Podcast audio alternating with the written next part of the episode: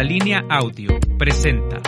el programa informativo de la revista Contralínea, Periodismo de Investigación.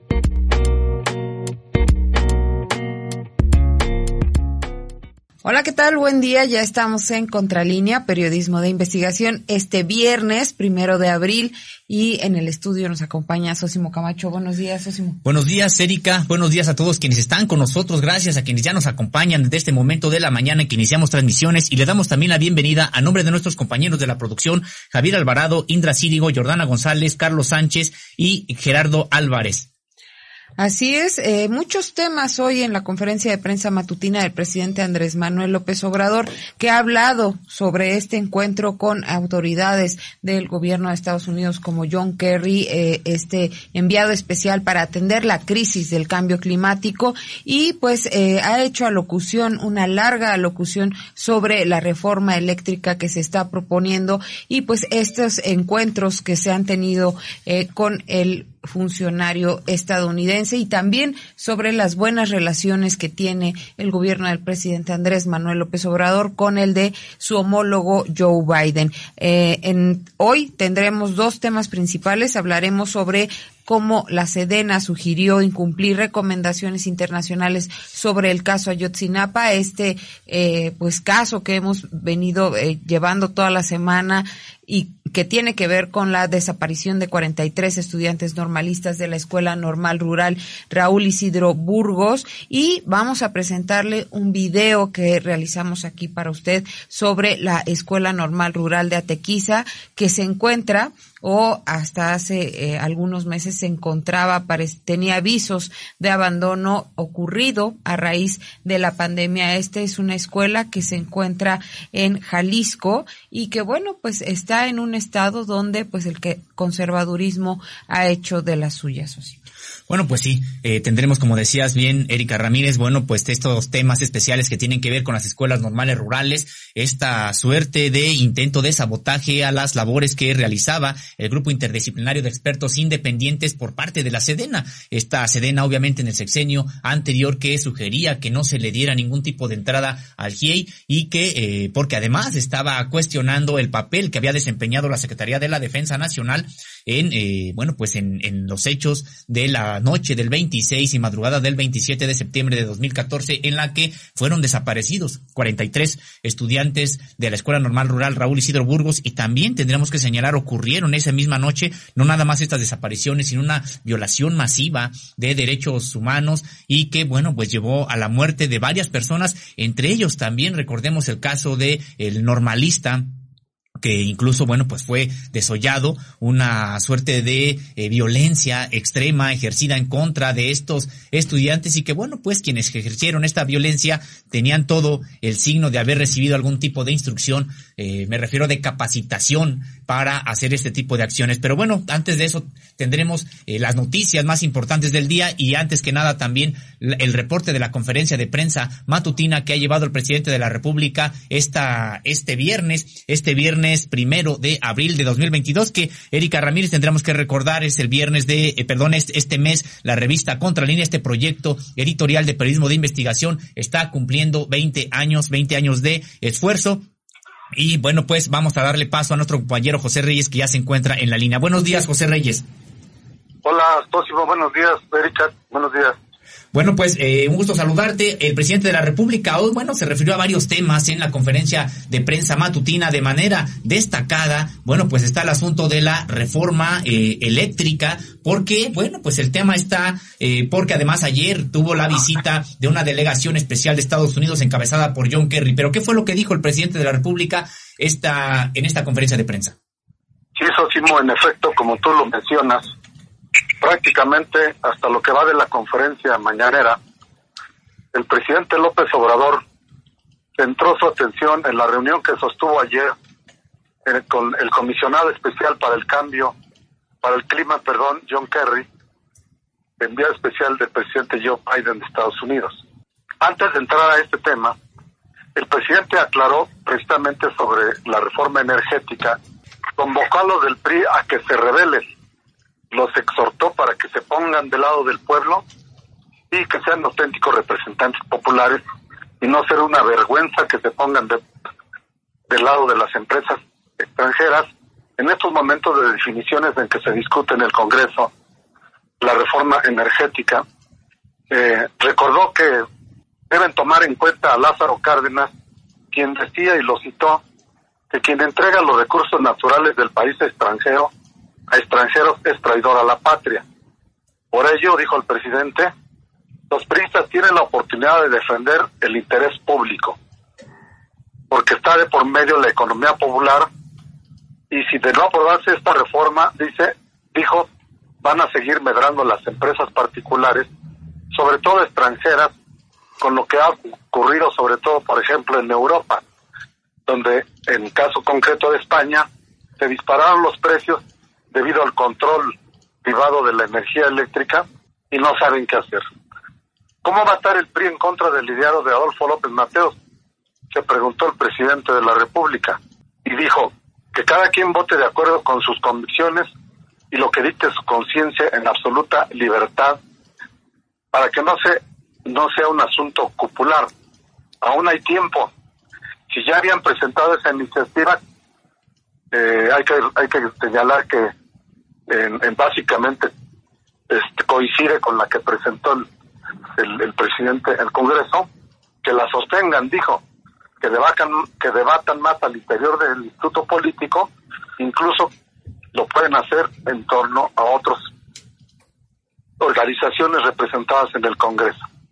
Asimismo, acotó respecto de la impugnación sobre la inconstitucional, inconstitucionalidad de, la, de las leyes sobre la energía eléctrica que se hizo el, ante la Corte Suprema de la de Justicia de la Nación y un posible conflicto de interés de la ministra Loreta, que tampoco le cae bien a la oposición. El presidente López Obrador refirió que la Corte pues resuelva lo que tiene que resolver sobre los conflictos de interés, lo mismo tanto en el legislativo del poder como en el poder judicial aunque dice que le gustó, aunque dijo que le gustó mucho la formulación de ese planteamiento. Se trata de una, una reflexión, dice, es un tema tan importante que va a resolver tanto en la Corte como en la Cámara de Diputados y de Senadores. Nosotros, dice, vamos a buscar la misma estrategia para que sea manejada por empresas o fortalecemos la Comisión Federal de Electricidad, cuestionó. Se trata de operar sin fines de lucro para que las familias tengan acceso a tarifas justas y puedan tener luz eléctrica accesible. Que no nos pase lo de España. Están pagando los españoles 10 veces más por la luz que lo que se paga en México, porque aquí hay participación del sector público en, la energía. Sin embargo, dice, mientras tanto, mientras esto ocurre, eh, la Comisión Federal de Electricidad ha venido perdiendo terreno desde las reformas neoliberales que ya no solo permitían generar el 30% de la energía eléctrica a, al ente institucional, hicieron una reforma y no permiten que las energías se puedan subir a la red nacional. Incluso llegaron al extremo, al extremo de declarar y hasta dejar los últimos a la energía que produce la Comisión Federal con el engaño de que esta energía que se produce, eh, se produce es sucia cuando en realidad es limpia y barata puso de ejemplo en este sentido eh, la energía hidroeléctrica que existe en el país, con varias plantas distribuidas en varios estados del país, en donde está trabajando eh, a todo lo que dan para que puedan contribuir a evitar eh, la quema de carbón y energías contaminantes. en comparación con lo que se produce, dijo, incluso con lo que se produce con carbón aquí en México, nada parecido con lo que se produce en China o en Estados Unidos. Hasta ahí tocó el tema relacionado con la energía eléctrica, digamos, para la parte interna y la discusión que se lleva a cabo con partidos, la Corte, impugnaciones y eh, la forma de operar de la Comisión Federal Así es, y hoy también pues se anunció que se le entregará al gobierno de Estados Unidos a estos representantes que estuvieron ayer en un encuentro con el presidente Andrés Manuel López Obrador, encabezado por eh, el enviado John Kerry, que va a atender el, el, la crisis del, del clima, eh, pues van a entregar esta iniciativa en donde también se habla pues de una inversión de energía en parques solares, de esta transición energética que se va a llevar a, a través del desarrollo científico y tecnológico. Y el presidente hizo alocución a un tema muy importante que tiene que ver con esta ratificación que se dio del Tratado de Libre Comercio ahora TEMEC cuando él era eh, un eh, todavía era eh, todavía no asumía el cargo era y eh, pues cómo se oponían a ratificar el tratado cuando ellos, esta representación mexicana, había pedido que se pusiera a México, se pusieran unos párrafos en donde se dijera que México es un país soberano, que el, el petróleo no se comprometía de ninguna manera y eh, pues fueron eh, largas discusiones en torno a este tema que tienen que ver también ahora con la eh, pues esta estrategia de llegar a la soberanía en materia en, energética y pues que conlleva a esta iniciativa de reforma eléctrica que está ahora en el Congreso de la Unión y que se espera sea votada el próximo 13 de abril. En efecto, Erika, esta discusión, podríamos decir histórica, sobre la reforma eléctrica, ha movido los hilos de las potencias, eh, la principal del mundo como Estados Unidos, al grado de haber formado una comisión especial para el clima que incluye la discusión precisamente de la producción de energía eléctrica, merced a las quejas presentadas por parte de diversos empresarios eh, norteamericanos y de otras nacionalidades que incluso han cuestionado que se violenta el Tratado de Libre Comercio entre México, Estados Unidos y Canadá. El comisionado especial para el cambio climático de Estados Unidos, John Kerry, como se sabe, sostuvo una reunión ayer en Palacio Nacional con el presidente López Obrador, después de la cual informó que se quedará un equipo de trabajo para vigilar la reforma eléctrica en México con la finalidad de que avance, dijo, entre comillas, de la mejor forma. Kerry estuvo acompañado de representantes de algunas de las compañías afectadas por las decisiones de la política energética de México, entre ellos los CEO de AES, Adalberto García, de Talos, Tim Duncan, de New Forces Energy, Chris Guinta y de Inver, Invernergy, Michael Posky, además de los directores de Sempra, Jen Martin, Blackstone, Enrique Jiménez, el presidente de General Motors, Francisco Garza, Katy McGinty, jefa de sustentabilidad en Johnson Controls, y Raúl del Campo de Asuntos Gubernamentales de Ford. Ante todos ellos, no asistieron, por supuesto, por cierto, este, algunos otros magnates involucrados en, esta polémica, a los que este, también se refirió el presidente López Obrador, este, y que le extrañó que no estuvieran presentes. Kerry, dijo el presidente, estuvo eh, acompañado por estos empresarios a quienes se les explicó el porqué de la iniciativa y al parecer dijo se sintieron satisfechos porque se demostró que es falso que la iniciativa tenga que ver con promover energías sucias y que a México no le importe producir energía solar, eólica e hidroeléctrica. El presidente señaló que en México se invierte para no producir combustóleo en, en, dos plantas cotizadoras, lo cual significa no producir contaminantes de dióxido de carbono a la atmósfera, así como el parque solar más grande de América, América Latina, este, en Puerto Peñasco, Sonora. También recordó que se aplica el programa de reforestación más importante del mundo, con una inversión de 1.500 millones de dólares solo en este año 2022, una referencia de la cual no existe en ningún país del mundo. Además,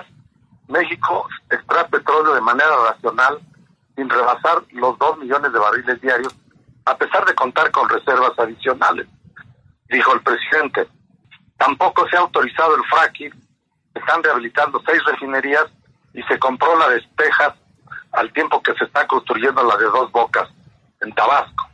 Asimismo, señaló que México cuenta con tres plantas carboeléctricas, dos en Coahuila y una en Guerrero, que funcionan al 50% de su capacidad, lo que significa que solo producen al 0.35% de lo que produce la energía de carbón, por ejemplo, en China, y solo el 2.1% de lo que se produce de este tipo de energía con carbón en Estados Unidos, por lo cual tampoco se plantea construir ninguna planta de generación a base de carbón. Con estos argumentos, el presidente dijo que está México en condición de apoyar la transición energética de la industria automotriz norteamericana en México a través de energía limpia que requiere y destacó como, que como parte de su esfuerzo en la fabricación nacional de vehículos eléctricos eh, reduciría el, eh, este, el mayor contaminante, que es precisamente el transporte público y privado. También indicó que de la reunión se desprendió el compromiso de que se respetarán los permisos de importación de las cinco petroleras para introducir combustible bajo condiciones de precios justos y legalidad. Es decir, no vender a guachicoleros ni hacer contrabando como estaban acostumbrados. Al mismo tiempo, refirió que se retirarán denuncias y se levantarán cláusulas existentes como gesto de buena voluntad. Sin embargo, aclaró que si hay actos de reincidencia vinculados al huachicol, eh, seguirán las clausuras de las terminales por contrabando y mal uso de permisos, así como se aplicarán sanciones, incluida la revocación de los mismos, en los casos en los que se hayan construido terminales sin permisos por parte de las autoridades. López Obrador aclaró que las nuevas solicitudes de permisos que están en trámite no se otorgarán porque se pretende lograr la autosuficiencia energética y fortalecer a petróleos mexicanos y a la Comisión Federal de Electricidad. Es decir, dijo, tendrán prioridad las empresas públicas por el bien del pueblo y de la nación. Por ejemplo, dijo, a Estados Unidos el, el, régimen pasado les entregó 112 concesiones para exploración y extracción de petróleo, de las cuales solo están invirtiendo dos empresas y ninguna de ellas es de Estados Unidos. La, el resto, la mayoría de los casos, dijo, han dedicado a vender sus acciones. Es decir, optaron por la especulación financiera y sin embargo no están cancelando concesiones, sino que estamos actuando con tolerancia, sin autoritarismo y sin arbitrariedad. Asimismo, habló del nuevo yacimiento petrolero de Sama, compartido, para que inicie sus operaciones de exploración y perforación ya que cuenta con petróleo de buena calidad y existe el acuerdo del Consejo de Administración de Pemex de que solo se requiere de la inversión. El volumen recuperable estimado de este yacimiento es de un valor estimado de 4 mil millones de dólares después de impuestos, refirió el presidente eh, a pregunta expresa de los reporteros que asistieron a la mañanera Palacio Nacional respecto de que si John Kerry eh, se había hablado con él sobre la protección a empresas de Estados Unidos, López Obrador señaló que no se discutió nada de ese tema, la, reunión fue muy respetuosa con todos los representantes que también se mostraron respetuosos, eh, sin quejas aisladas ni maltrato, incluido el representante de SEMPRA, es una de las empresas más fuertes de Estados Unidos. Por el contrario, dijo, eh, vino a agradecernos porque lo hemos atendido hasta, y hasta comenté cuando fui por primera vez a la Casa Blanca, que estaba presente cuando el presidente Trump terminó de eh, una cena que se sostuvo con empresarios estadounidenses y mexicanos. Es decir, el presidente pues se mostró eh, laxo, eh, estratégico pues, y hasta donde se desprende de, de haberle dedicado prácticamente la mayor parte de esta conferencia del día de hoy al tema de la reforma energética, implica necesariamente que está precisamente metido al 100 para poder sacar adelante, como lo ha dicho en otras ocasiones, tal y como está. Eh, a pesar pues de las presiones de Estados Unidos, de que eh, con el argumento de que no se están aplicando las políticas de desarrollo de energías limpias, eh, puedan presionar las empresas transnacionales que durante el periodo neoliberal prácticamente convirtieron a, a Pemex y a la Comisión Federal de Electricidad en sus empleados, no solo empresarialmente, sino a nivel del Ejecutivo, en el caso, por ejemplo, de Calderón, que fue a parar a una de las empresas como empleado, pues, de esta, una de ellas. Así es, José Reyes, pues, ah, perdón. Este, la parte que tiene que ver con la reforma energética. Próximo, Erika. Pues José Reyes, agradecemos mucho esta puntual exposición sobre lo que se dijo hoy en esta conferencia de prensa matutina, que al momento en que eh, empezaba tu reporte todavía estaba eh, la conferencia ya, ya concluido y agradecemos mucho el reporte que has tenido, muy importante, pues esta eh, dedicación hacia la reforma energética, eléctrica en particular, y también, bueno, pues a responder a las inquietudes que se habían generado sobre la visita de John Kerry a nuestro país. Te agradecemos mucho. Al contrario, gracias a ustedes. Que tengan muy buen día, Sósimo Erika. Muchas gracias. Y pues sí, hoy el presidente Andrés Manuel López Obrador tuvo una amplia alocución con respecto a esta iniciativa de reforma eléctrica que posiblemente sea votada el próximo 13 de abril en el Congreso de la Unión. Y también bueno el presidente hizo alusión a un mensaje del eh, su homólogo Joe Biden en donde pues incluso dijo está muy radical el presidente estadounidense ya que tiene una iniciativa que se llama una política de úsalo o piérdelo esto con referencia a eh, pues sí al los pozos que hay inactivos en Estados Unidos. El presidente dijo incluso está muy radical el presidente Biden, Biden, pero pues de alguna manera tiene razón porque las empresas dedicadas al sector pues se dedicaron a especular con la eh, concesión de eh, o permisos de perforación de pozos, lo mismo que ha ocurrido aquí en México con eh, las concesiones que tenían las mineras, 120 millones de hectáreas otorgadas a las empresas mineras que, bueno, ya sabemos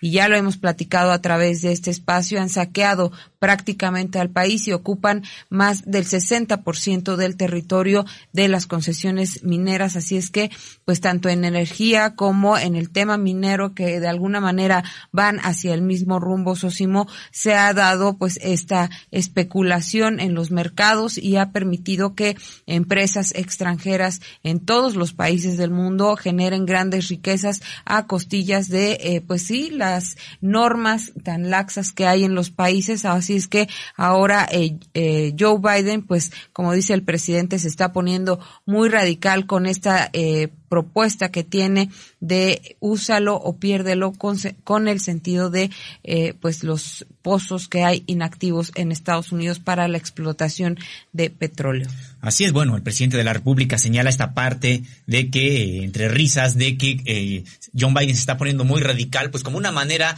sarcástica de señalar, bueno, pues a él, si es que esta derecha que está diciendo que México está avanzando muchísimo hacia una supuesta izquierda y al socialismo, como decía incluso Frena o sectores en el PAN, bueno, pues ¿por qué no voltean a ver a Estados Unidos donde, bueno, pues han reconocido este país, este, bueno, pues eh, campeón del capitalismo, podríamos decirlo, bueno, pues ha reconocido la importancia de que intervenga el Estado y que, bueno, frene estas especulaciones de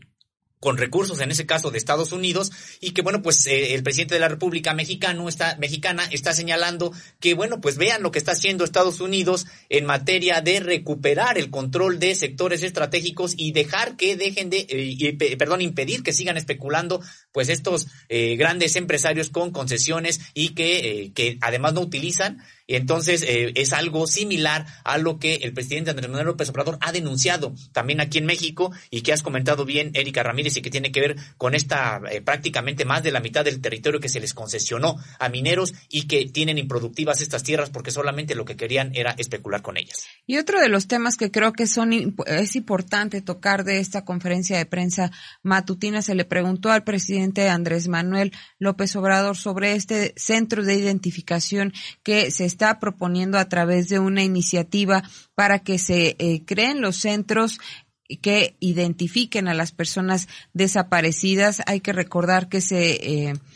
se estima que aproximadamente en el país hay 52 mil personas fallecidas sin identificar. Y bueno, esto tiene que ver con que el presidente envió ya a la Cámara de Diputados esta iniciativa para crear el Centro Nacional de Identificación Humana. Eh, esta iniciativa está contenida en 10 cuartillas y advierte la deficiencia en la capacidad operativa del Estado para atender la crisis forense y señala que una nota de la jornada que tenemos aquí que hasta 2019 a nivel nacional únicamente existían 217 laboratorios y 263 anfiteatros. La mayoría de las entidades federativas cuenta apenas con una capacidad para identificar al 20% de los cuerpos que reciben Sosimo al tiempo de que las instalaciones para almacenarlos tienen una sobreocupación de al menos el 40% y hay que recordar que toda esta crisis que hay de cuerpos sin identificar, pues también viene de esta llamada guerra contra el narcotráfico declarada por el expresidente Felipe Calderón, que ha dejado a México prácticamente como si fuera un cementerio lleno de, de fosas clandestinas en distintas partes del país, sobre todo yo, yo recuerdo algunos hallazgos importantes en Veracruz y en el norte eh, socio. Pues sí, se trata de una crisis humanitaria que se registra en México de proporciones pues no vistas desde la época de la Revolución Mexicana y que tiene que ver con esta, esta espiral de violencia en que metió el gobierno de Felipe Calderón, no solo el de él, podremos decir que bueno, pues venía ya esta violencia incrementándose desde el sexenio de Carlos Salinas de Gortari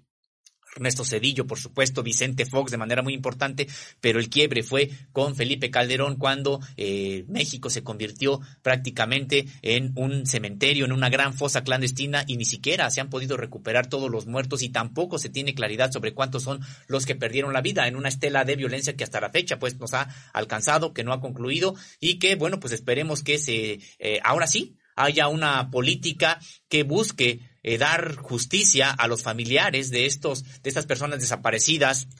asesinadas y no identificadas, porque, bueno, por lo menos hay ahora una política que va a estar encaminada a identificar estos, pues estos, estos cuerpos, eh, a buscar a las personas desaparecidas, porque recordemos, Erika Ramírez, que a partir del sexenio de Felipe Calderón ni siquiera se buscaba a las personas que eran eh, reportadas como desaparecidas y ni siquiera había investigaciones para eh, saber qué fue lo que había ocurrido, si habían sido asesinadas, si habían, en dónde se encontraban, y esto de por decenas, por decenas de miles, Erika Ramírez. Así es, esta iniciativa pues ha sido elaborada por la Subsecretaría de eh, Derechos Humanos de la Secretaría de Gobernación que encabeza Alejandro Encinas y bueno, también eh, todo su equipo está al pendiente de esta propuesta que se ha llevado al Congreso de la Unión que esperemos que tenga resultados y que también eh, pues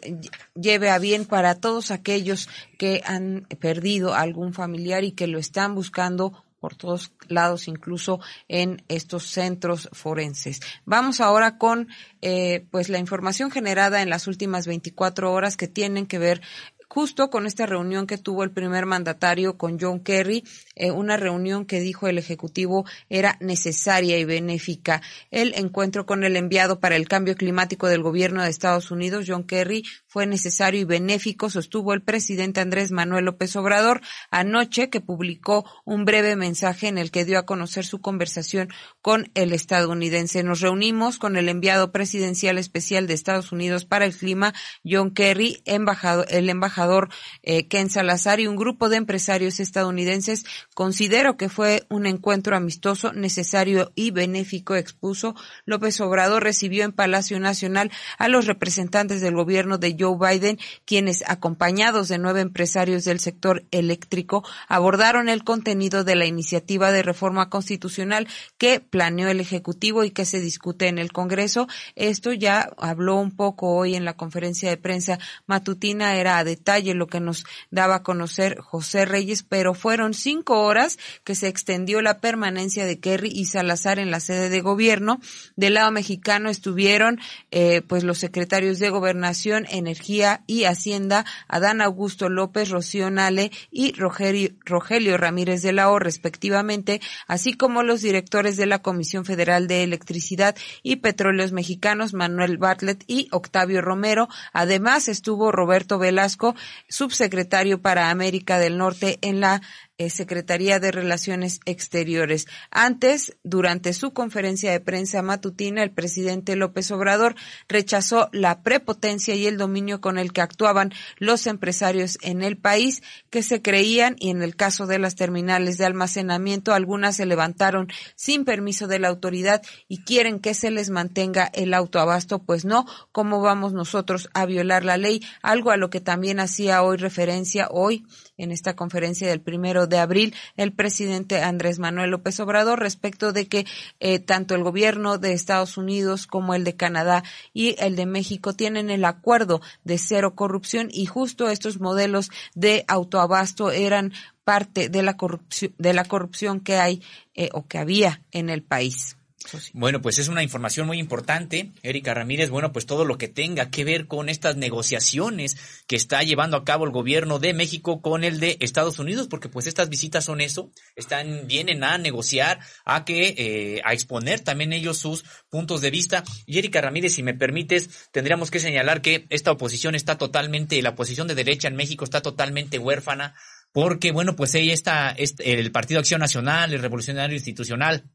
estos partidos, bueno, pues estaban esperando que Estados Unidos condenara la reforma eléctrica que está impulsando la actual administración mexicana. Estaban esperando que hubiera declaraciones sobre la pérdida de empleo, sobre la pérdida de eh, competitividad. Y bueno, pues prácticamente Estados Unidos está respaldando con estas negociaciones que está llevando a cabo el presidente Andrés Manuel López Obrador esta reforma eléctrica en México. Y hoy, hace unos momentos, Erika, bueno, pues la vocería difundió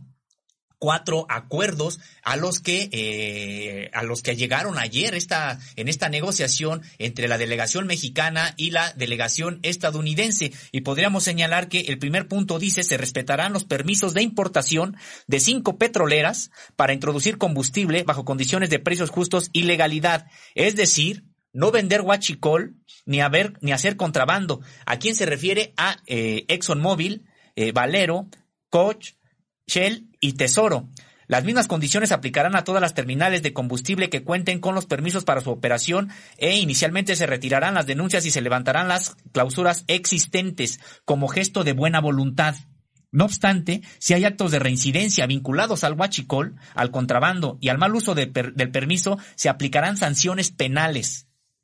incluida la revocación del permiso. En los casos en que se hayan construido terminales sin permisos eh, de las autoridades mexicanas, solo podrán ofrecerse como opción el que Pemex previo avalúo y en caso de necesidad adquiera dichas instalaciones. Pues es parte de las cartas de México porque estamos viendo con esto, es, prácticamente está informando el gobierno mexicano que estas grandes petroleras estadounidenses estaban actuando violando la ley aquí en México a la vista de los gobiernos anteriores y que bueno, pues ahora ya no se les ha permitido y ha sido incluso parte ahora el, el abrirles, digamos, las terminales, los permisos, parte de estas negociaciones que tienen que ver, pues sí, con la energía eléctrica. Eh, un segundo punto, eh, si quieres comentarlo, Erika, me parece que lo tienes ahí. Dice, aclaramos que las nuevas solicitudes o permisos en trámites no se otorgarán porque queremos lograr la autosuficiencia energética y fortalecer a Pemex y a la Comisión Federal de Electricidad, es decir, tendrán prioridad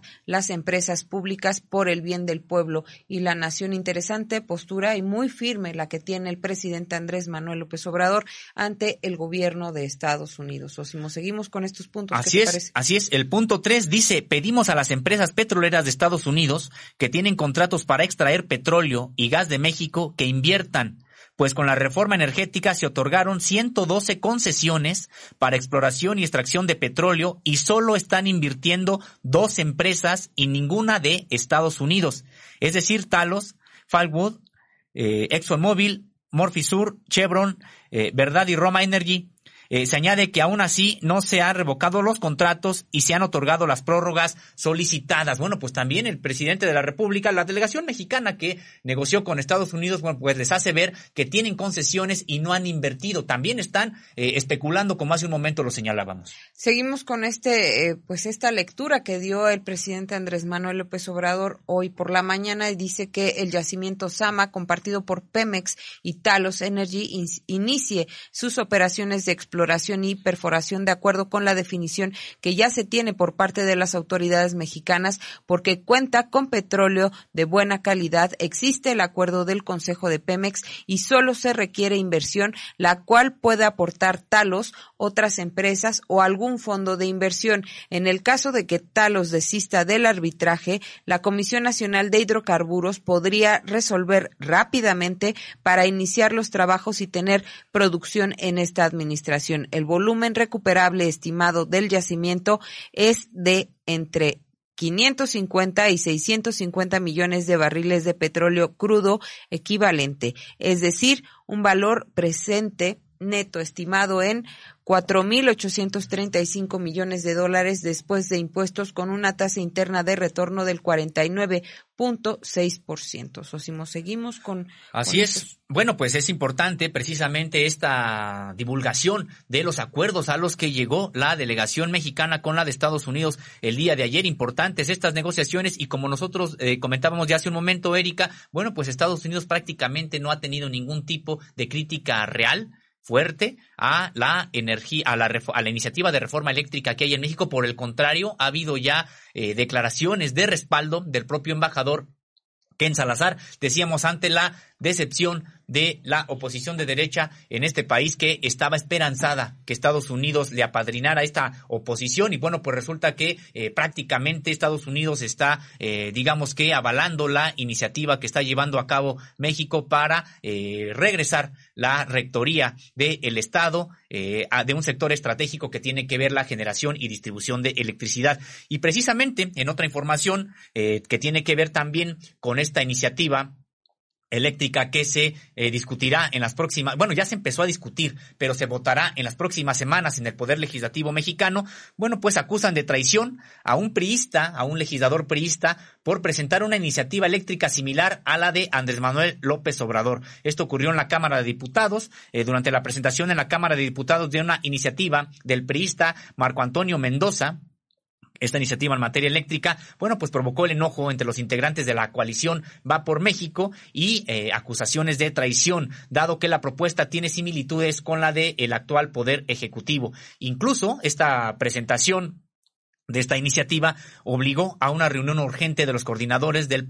PRI, del PAN y del PRD, bueno, pues para saber si es que siguen en esta alianza o ya alguno había desistido de ella. Eh, bueno, pues no, ante lo que en esta, en esta reunión se aclaró que la propuesta del legislador Mendoza fue a título personal y que la posición oficial del partido la emitió recientemente el dirigente Alejandro Moreno,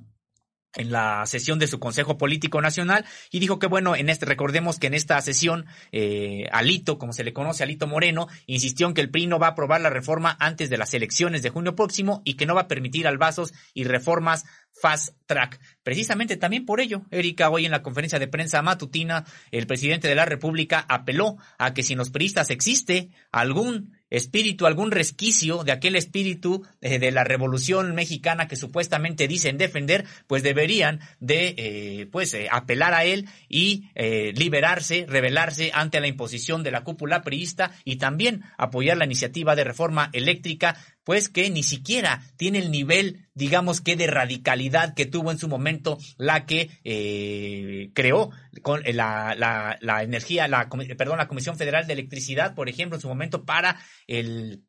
convertir en estratégico el sector eléctrico con Adolfo López Mateos, ni mucho menos aquella de nacionalización del petróleo con Lázaro Cárdenas. Entonces, si algún resquicio les queda a los priistas de lo que fue eh, de, supuestamente representar los ideales de la Revolución Mexicana, bueno, pues deberían de votar en favor de la eh, iniciativa de reforma eléctrica presentada por el actual Poder Ejecutivo. Parece que algo se está desmoronando del viejo régimen. Sosimo ya sabemos que es un partido que perdió totalmente la confianza del pueblo desde hace muchísimos años por diversas diversas razones, ¿no? Eh, la participación que que hubo en algunos crímenes, todo este desfalco que se hizo a el erario público, cómo afectó la crisis del 94-95 eh, a la población, una crisis que eh, pues ya está impuesta, estuvo impuesta por el neoliberalismo que traía pues eh, de este partido desde eh, Miguel de la Madrid, que enfatizó Carlos Salinas de Gortari y que por supuesto siguió con Ernesto Cedillo, un PRI que eh, fue derrocado este, en las pasadas elecciones y que, y que esperemos no vuelva a tocar ningún eh, en ningún momento la presidencia de la República por todo el daño que hizo eh, anteriormente. En otras noticias, la Suprema Corte de Justicia de la Nación aprobó la lista de 15 candidatos que enviaría al Senado para la elección de los cinco nuevos magistrados regionales del Tribunal Electoral del Poder Judicial de la Federación. Entre los seleccionados, eh, tres han sido colaboradores cercanos del actual presidente del Tribunal, Reyes Rodríguez Mondragón. Dos han trabajado con la magistrada Yanine Otalora Malasis, dos con el magistrado Felipe Alfredo Fuentes Becerra y cuatro más con otros integrantes de la sala superior de este tribunal. Los candidatos son Roselia Bustillo Marín, colaboradora del magistrado Felipe Mata, Irina Graciela Cervantes Bravo, presidenta del Tribunal Electoral de Nayarit, y Mauricio, Mauricio Iván del Toro Huerta, quien trabajó con el magistrado Inda, Indalfer Infante González en el tribunal. También está Gabriela Figueroa Salmorán, colaboradora de la magistrada Otalora, Salvador Andrés Andrés González Bárcenas, quien trabajó con el ex magistrado de la Sala Superior, y Pedro Esteban Penagos, así como Aristides Rodrigo Guerrero García, actual presidente de Info CDMX.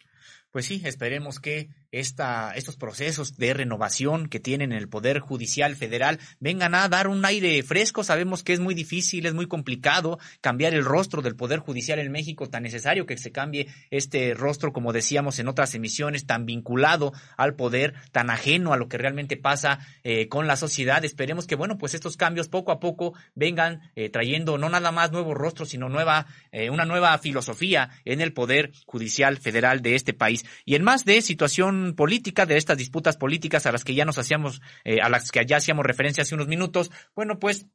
Ayer se concretó la expulsión de Quirino Ordaz, de este exgobernador, la expulsión del PRI, eh, quien este partido decidió separarlo de sus filas porque este personaje, Quirino Ordaz, había aceptado, bueno, pues ser embajador del actual gobierno mexicano, embajador de México en España, y por eso ayer en una sesión que se celebró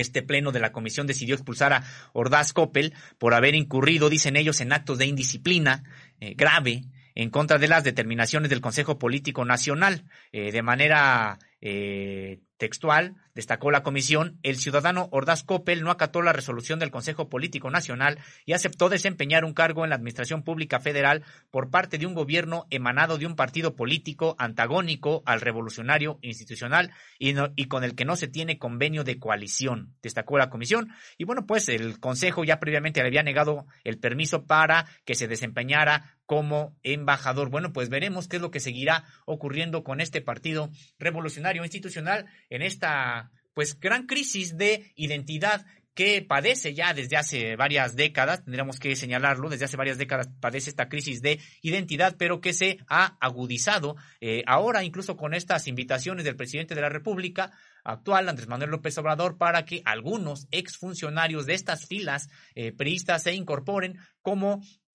embajadores como parte del Servicio Exterior Mexicano. Así es, y en otra información, la Suprema Corte de Justicia de la Nación desechó la solicitud del fundador del cártel de Guadalajara, Miguel Ángel Félix Gallardo, para disminuir la condena de 40 años de cárcel por delitos contra la salud, acopio de armas y cohecho que se dictó en 2003. Es la segunda ocasión en menos de un mes que el máximo tribunal rechaza una petición eh, a Félix Gallardo, pues apenas el pasado 4 de marzo declinó a traer otro amparo donde solicitaba se le otorgara la prisión domiciliaria en razón de su edad de 76 años y que padece pues ya varias enfermedades. También este mismo jueves el segundo tribunal colegiado en materia Penal en la Ciudad de México resolvió que carece de facultades para pronunciarse en el juicio de amparo que interpuso Miguel Ángel Félix Gallardo para disminuir la condena de 40 años de cárcel por delitos contra la salud,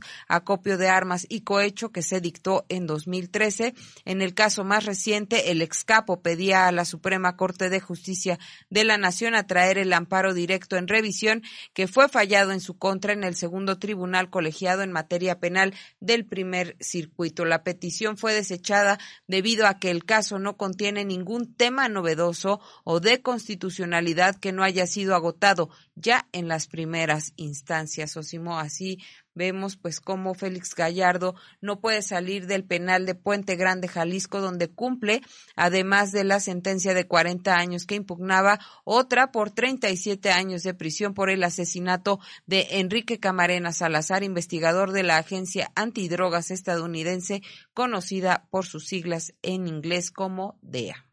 Así es, Erika Ramírez, bueno, pues el llamado en su momento jefe de jefes, uno de los arquitectos de los primeros cárteles de este, de este país, ex policía también, recordemos que incluso tenía credencial de la Dirección Federal de Seguridad también y que, eh, bueno, pues ahora en una, eh, pues en una, tendremos que señalarle una decrepitud avanzada, importante, en una merma en su salud y que probablemente lo que lo tiene en la cárcel, por supuesto, son todos los crímenes que se le achacan, pero también que, bueno, pues participó en lo que se considera el asesinato de este agente de la DEA y por el que Estados Unidos ha estado muy vigilante de que quienes hayan eh, participado ahí no sean liberados. Está el caso de Caro Quintero, que cuando fue liberado, bueno, pues protestó de manera importante, enérgica, el gobierno de Estados Unidos y que hoy el gobierno de Estados Unidos, eh, eh, bueno, eh, en el caso de Caro Quintero es un es una, un personaje que de manera formal es prófugo de la justicia y que por el y por el que Estados Unidos ha vuelto a pedir, perdón, a ofrecer una recompensa por datos que lleven a su a su captura. Entonces, bueno, pues parece ser que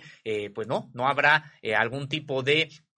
eh, liberación anticipada de este reo de que se le considera uno de los capos más importantes en la historia del narcotráfico en México. Y en otro tipo de información, Erika Ramírez, bueno, pues ayer hubo una reunión de alto, de alto nivel entre las autoridades de agricultura de México y de Estados Unidos. De acuerdo con el boletín que emitió la Secretaría de Agricultura y Desarrollo Rural de México a propósito de esta, de esta reunión con el Departamento de Agricultura de Estados Unidos, bueno, pues señalan que ambas dependencias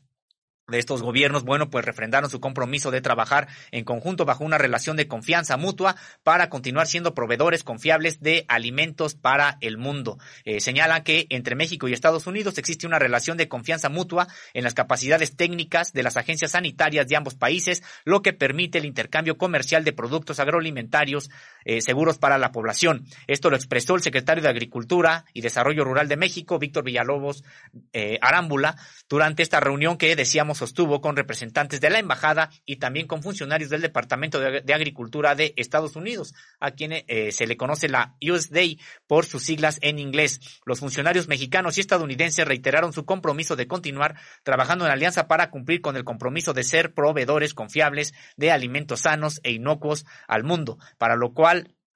eh, continuarán construyendo lazos de confianza y certidumbre entre el Servicio Nacional de Sanidad, Inocuidad y Calidad Agroalimentaria, el SENACICA, y el Servicio de Inspección Sanitaria de Plantas y Animales del USDA. Eh, el titular de Agricultura subrayó que el acceso de papa fresca de Estados Unidos al mercado mexicano está abierto, por lo que en cualquier momento pueden exportar aquellas unidades de producción que cumplan con los requisitos establecidos en el plan de trabajo acordado entre el SENACICA y la autoridad estadounidense. Y pues recordar que por el gobierno de Estados Unidos participaron en esta reunión el subsecretario de Comercio y Asuntos Agrícolas Exteriores, Jason Heifmeister, la subsecretaria de Programas de Mercado y, eh, de Mercado y Regulación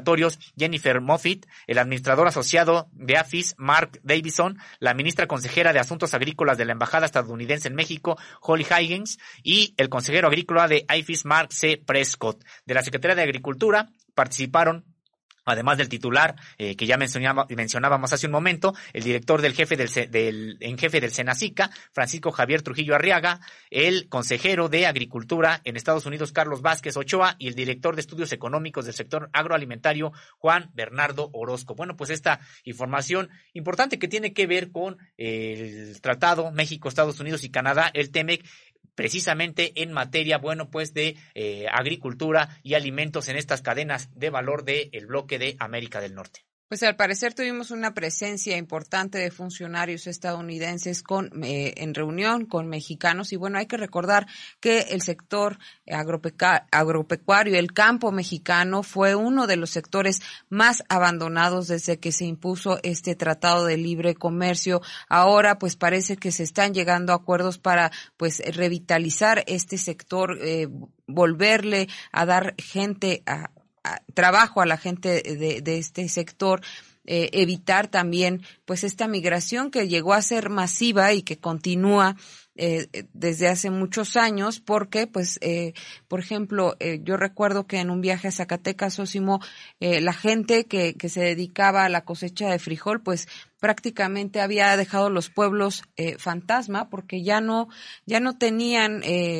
para seguir trabajando la tierra. Entonces, pues vemos ahora estos encuentros, esperemos que, que sean a favor de, del país y que también se logre esta soberanía alimentaria que es necesaria y que ya también el presidente Andrés Manuel López Obrador ha planteado pues eh, en este proyecto de nación. En otra información, el trabajo conjunto con las fiscalías de Oaxaca y Veracruz permitió la captura de Gustavo Abigail N, alias El Pino, presunto integrante del cártel Jalisco Nueva Generación, generador de violencia en ambos estados y en la región del Istmo de Tehuantepec Sósimo. Se trata de un objetivo prioritario de las mesas de judicialización, quien tenía una orden de aprehensión por el delito de homicidio doloso. Además, se le vincula con actos de extorsión, guachicol, secuestro, tráfico de migrantes y drogas, así como robo de transporte de carga con denuncias por parte de diversas cámaras empresariales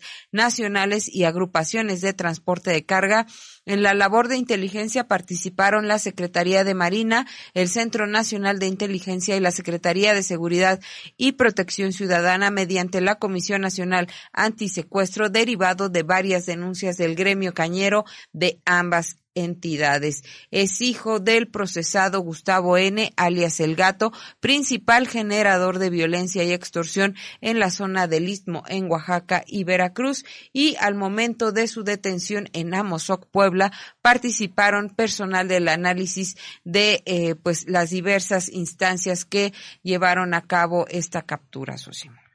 Bueno, pues sí, una detención, esperemos que sea importante para disminuir la violencia en esta región del país. Eh, no se mencionó si es que pertenecía, a qué tipo de organización criminal eh, pertenecía, si es que estaba también vinculado al trasiego, al trasiego de drogas. parece que era integrante del cártel Jalisco Nueva Generación y hay que recordar que pues desde el año pasado México y Estados Unidos llevan este operativo llamado Código Negro que es justamente para desbaratar a este importante cártel que ha generado pues demasiada violencia en el país y pues hemos visto ya últimas fechas trabajos de inteligencia que han permitido la captura de distintos integrantes de esta célula delictiva. Vamos a seguir muy al pendiente con esta información y bueno, esperemos que lleven el proceso adecuado y que se, eh, se desbarate prácticamente este cártel que tanto daño ha hecho al país. Así es uno de los cárteles más violentos. Y en otra información, bueno, pues la Secretaría de Infraestructura, Comunicaciones y Transportes ha prorrogado las licencias federales de conductor en todas sus modalidades. Esta determinación entra en vigor este, bueno, entró en vigor el día de ayer, 31 de marzo, y será para licencias que hayan vencido entre el 20 de marzo de 2020 y el 30 de junio de 2021. Esta prórroga será hasta el 30 de junio de 2022 eh, tendrán, es decir, estas licencias que hayan ya eh, caducado eh, seguirán vigentes y con los efectos jurídicos de todas las categorías y modalidades de licencias federales de conductor. esta determinación, como decíamos, entró en vigor el día de ayer y bueno, pues esto es para hacer conocimiento de todo este sector de choferes, este sector de transportistas que hay esta posibilidad en un servicio a la comunidad. Así es, y vámonos a las informaciones en materia internacional. La Corte Penal Internacional abrirá una oficina en Venezuela en el marco de una investigación por crímenes de lesa humanidad en manifestaciones antigubernamentales, informaron este jueves el, el fiscal de ese organismo, Karim Khan y el presidente Nicolás Maduro. La Corte Penal Internacional abrió en noviembre pasado una investigación formal por presuntos crímenes de lesa humanidad y firmó un memorando de entendimiento con el gobierno de Maduro para que el país sudamericano adoptara medidas para garantizar la administración de justicia. Había iniciado un examen preliminar efectuado en 2018 por la actuación de militares y policías en el control de protestas que dejaron un centenar de muertos en 2017, socio. Bueno, pues sí, importante esta resolución porque no nada más tiene que ver con que habrá investigaciones ahí en Venezuela, sino con que, bueno, pues en los hechos se está reconociendo la legitimidad, más allá de los cuestionamientos que le puedan hacer, se está reconociendo la legitimidad del gobierno de Nicolás eh, Maduro allá en Venezuela. Y bueno, pues lo que investigarán estos crímenes, estos crímenes que se investigarán, no solamente son los que pudieran haber cometido las fuerzas eh, del gobierno eh, federal de Venezuela, sino también las que pudieron haber, en las que pudieron haber estado involucrados personajes de la eh, ultraderecha que, eh, bueno, tiene, digamos que en jaque también a este país y de los eh, personajes vinculados a esta, a esta derecha venezolana que están también en los gobiernos de los departamentos. y Erika Ramírez, en otra información, bueno, pues eh, dentro de esta pues, calamidad que ha sido esta guerra en Europa del Este eh, provocada por la OTAN y que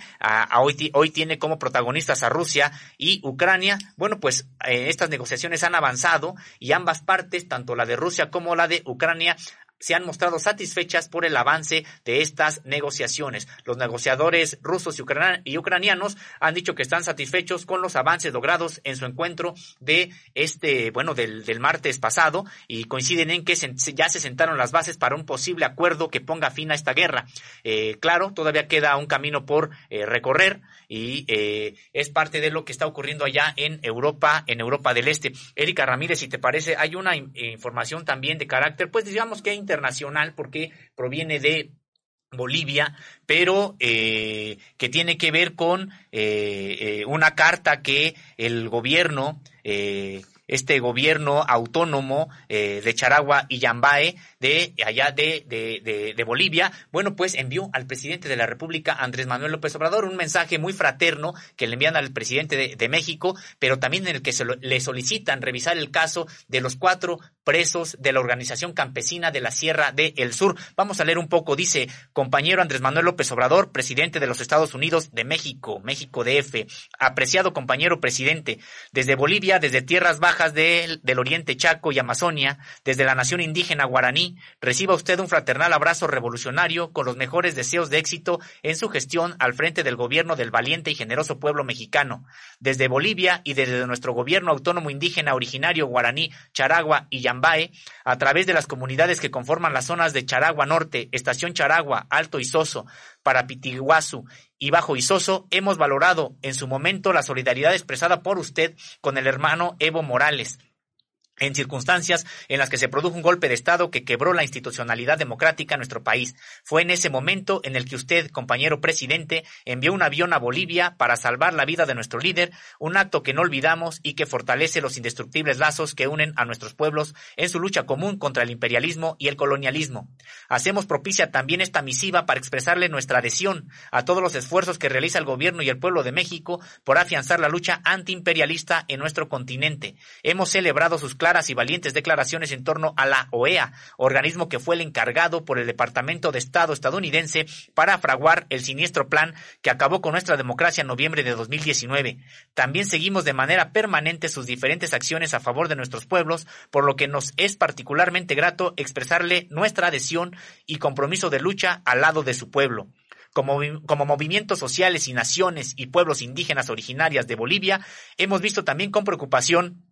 que muchos luchadores sociales siguen presos en México por el solo hecho de ser campesinos y haberse opuesto a los gobiernos neoliberales. Tenemos conocimiento de que todavía esos nuestros hermanos mexicanos se encuentran injustamente encarcelados a la espera de que la justicia les devuelva su inmediata libertad para que se reintegren a sus familias y a la lucha de nuestros pueblos. En ese sentido, compañero presidente, nos permitimos pedirle interceder de la mejor manera para que puedan ser puestos inmediatamente en libertad los compañeros Antonio Barragán Carrasco, Gilberto Aguirre Baena, Orlando Ávila Mesino y Jerónimo Hernández Refugio, miembros de la Organización Campesina de la Sierra del Sur, que el 28 de junio de 1995 fue víctima de la masacre en el vado de Aguas Blancas Guerrero, la cual tenemos entendido sigue impune hasta la fecha. Para todos los hermanos y hermanas campesinos indígenas originarios de Bolivia, será una verdadera alegría poder recibirlo en nuestro país. Tenemos conocimiento de su inquietud por conocer Bolivia y en particular la ruta del Che, aquellos lugares históricos que fueron escenario de la gesta del guerrillero heroico y justamente se encuentra en nuestro territorio y en la memoria de nuestros hermanos que aún nos cuentan los diálogos que tuvieron con nuestro comandante Che, por lo que nos adherimos entusiastas a la invitación que le ha sido formulada para visitar Bolivia por, otras organizaciones revolucionarias. Reciba, entre tanto, un fraternal abrazo, viva México, viva el presidente López Obrador. Y bueno, pues esta carta que se entregó a el Servicio Exterior Mexicano allá en Bolivia y que, bueno, pues además de invitar al presidente de la República para que visite esta región indígena en Bolivia, los hermanos bolivianos, bueno, pues también solicitan que eh, tome carta en el asunto de esta eh, de esta prisión que padecen integrantes de la Organización Campesina de la Sierra del Sur y de la cual también ya hemos dado cuenta en este, en este espacio que, bueno, pues han estado presos ya desde hace 20 años prácticamente con eh, pruebas fabricadas que, eh, pues, que se hicieron durante la persecución de Genaro García Luna al frente de la seguridad de este país. Genaro García Luna nuevamente pues está a la luz, ya se ha cuestionado pues este papel que jugó el exfuncionario eh, y que ahora, hay que recalcarlo, está procesado en Estados Unidos por vínculos con la delincuencia organizada. Así es que esperemos que haya pronta respuesta a esta carta y eh, pues que tenga buen curso la liberación de estas personas. Sosimo, ¿qué te parece si ya vamos al tema principal? Son dos temas los que traemos hoy a la mesa. Hemos estado trabajando eh, pues eh, todo lo relacionado con los estudiantes de la Escuela Normal Rural Raúl Isidro Burgos de Ayotzinapa, los 43 eh, estudiantes desaparecidos en 2014, aquella trágica noche del 26 y 27 de septiembre en Iguala Guerrero, Sosimo, y hemos eh, visto todas estas eh, revelaciones que presentó este grupo de expertos, grupo interdisciplinario de expertos independientes que ya revela cómo actuaron las Fuerzas Armadas tanto en el momento de los hechos como después para prácticamente llevar a cabo un montaje en torno a lo que fuera la llamada verdad histórica de eh, Jesús Murillo Caram, esta verdad histórica que fue eh, pues eh, grabada, fue eh, difundida en este basurero de Cocula donde supuestamente habían sido calcinados los estudiantes. Así es que, pues hoy vemos nuevamente nuevas revelaciones en donde eh, en el sexenio pasado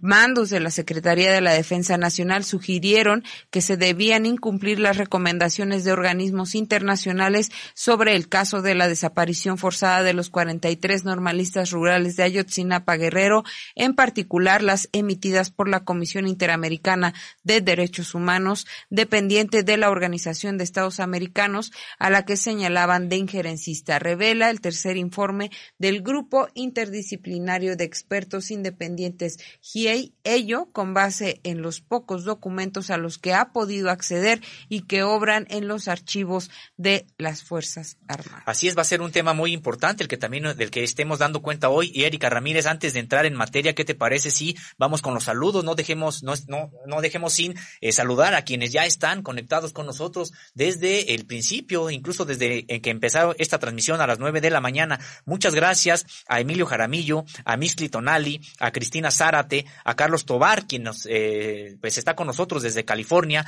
a Dora Emily Prado y a Alonda Hernández. Muchas gracias por estar con nosotros. Valoramos mucho su presencia y también su comunicación. También para Elizabeth Shalom, familia Salazar, Luis González, Violeta Bravo, Connie FR y Gabriela Torres. Muchísimas gracias. Como dice Sosimo, para nosotros es muy valioso, pues sus saludos y sus comentarios nutren mucho la información que nosotros trabajamos. Siempre tomamos en cuenta lo que nos dicen y, por supuesto, cuando nos hacen sugerencias para, eh, pues, avanzar en este trabajo periodístico que hacemos para ustedes. Seguimos, Sosimo, con este tema. Así es, bueno, pues entrando en materia, ya dabas una introducción muy importante, Erika, eh, donde, bueno, pues el sexenio pasado, mandos de la Secretaría de la Defensa Nacional sugirieron que se debían incumplir las recomendaciones de organismos internacionales sobre el caso de la desaparición forzada de los 43 estudiantes de la normal rural Raúl Isidro Burgos de Ayotzinapa, Guerrero, y en particular las que debían de ser ignoradas son las emitidas por la Comisión Interamericana de Derechos Humanos, dependiente de la Organización de Estados Americanos,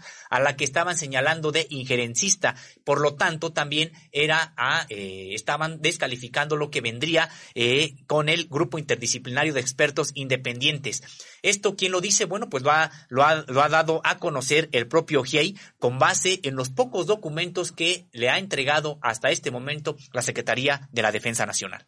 una secretaría que, bueno, ya lo veían eh, tú y Nancy en un programa pasado, Sosimo, eh, contaba con un sistema de espionaje llamado Pegasus y que podría ser el que se utilizó justo para infiltrar a los estudiantes normalistas, otro de los temas que se han tocado a través de este tercer informe del GIEI y que pues es eh, preocupante. Tú ya habías dado cuenta de algo parecido sobre esta infiltración a las escuelas normales rurales, pero sin duda este tercer informe es contundente y pues deja claro esta participación del Estado mexicano que en algún momento pues ya sugirió también que eh, no se cumplieran estas recomendaciones de los expertos internacionales. Además, pues en las comunicaciones internas de la Secretaría de eh, la Defensa Nacional se descubre que entre las propuestas que se generaron cuando al, fue, al frente de esa institución estaba Salvador Cienfuegos, Cepeda estaba la de filtrar distintas líneas discursivas para descalificar el trabajo de los expertos independientes. En esa misma época, los integrantes del GIEI padecieron obstaculización a su trabajo y acoso desde las instituciones federales que incluyó el espionaje de sus llamadas telefónicas y mensajes por correo electrónico y aplicaciones de mensajería instantánea, así como toda una campaña de desprestigio en medios de comunicación corporativos, campañas que continuamos viendo aún con eh, pues esta presentación del tercer informe, Sosimo, también eh, pues mencionabas hace algunos programas sobre cómo han tratado, cómo después de tantas evidencias, pues no quieren eh, aceptar algunos comunicadores que se equivocaron en incluso pedir eh, que los padres de las de los normalistas se disculparan con eh, las autoridades de aquel momento por no aceptar esta llamada eh, verdad histórica.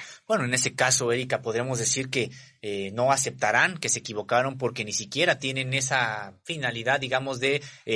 informar de manera honesta de lo que está ocurriendo. En realidad, bueno, pues es por consigna, siguen atados a esta, a, digamos que hasta el ridículo, porque, bueno, pues después de todas estas evidencias que han mostrado con información oficial entregada por la propia Marina, entregada por la propia Sedena, todavía siguen diciendo estos comunicadores que no es cierto, que la verdad histórica fabricada por el gobierno de Enrique Peña Nieto es la buena y que no existe otra versión más que los estudiantes fueron asesinados por eh, grupos de narcotraficantes, además de entre ellos mandos menores y que nada tuvo que ver las autoridades mexicanas en ese entonces. Bueno, pues vaya eh, eh, malabares discursivos que tienen que estar haciendo para seguir sosteniendo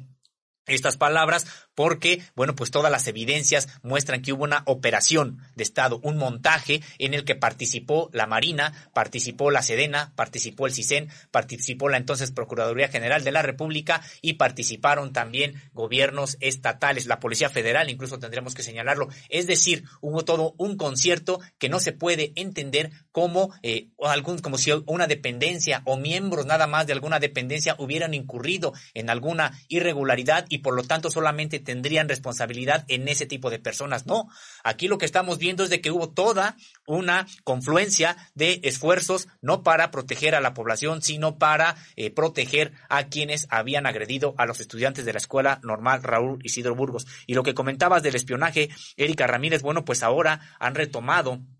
este GIEI este grupo interdisciplinario de expertos independientes, bueno, pues eh, de manera más integral la investigación sobre la normal rural de Ayotzinapa y han dicho que eh, al menos 10 años antes se les estaba espiando y nosotros podemos decir de manera contundente con los reportajes que hemos publicado en Contralínea previos a esta desaparición de los 43 y posteriores también que a los normalistas rurales se les está espiando prácticamente desde la década de los 60 y no nada más a la normal rural de Ayotzinapa, sino a todas las escuelas normales rurales hemos nosotros dado a conocer en esta integración que hicimos de un expediente en el Archivo General de la Nación de cómo la Dirección Federal de Seguridad, la sección segunda, que es inteligencia militar del Estado Mayor de la Defensa Nacional y la unidad de inteligencia naval, bueno, pues seguían los pasos de los estudiantes integrantes de la Federación de Estudiantes Campesinos Socialistas de México, que agrupa precisamente a todos los alumnos y alumnas de estas escuelas normales rurales. Y yo te lo decía Ángela Buitrago, esta abogada colombiana que eh,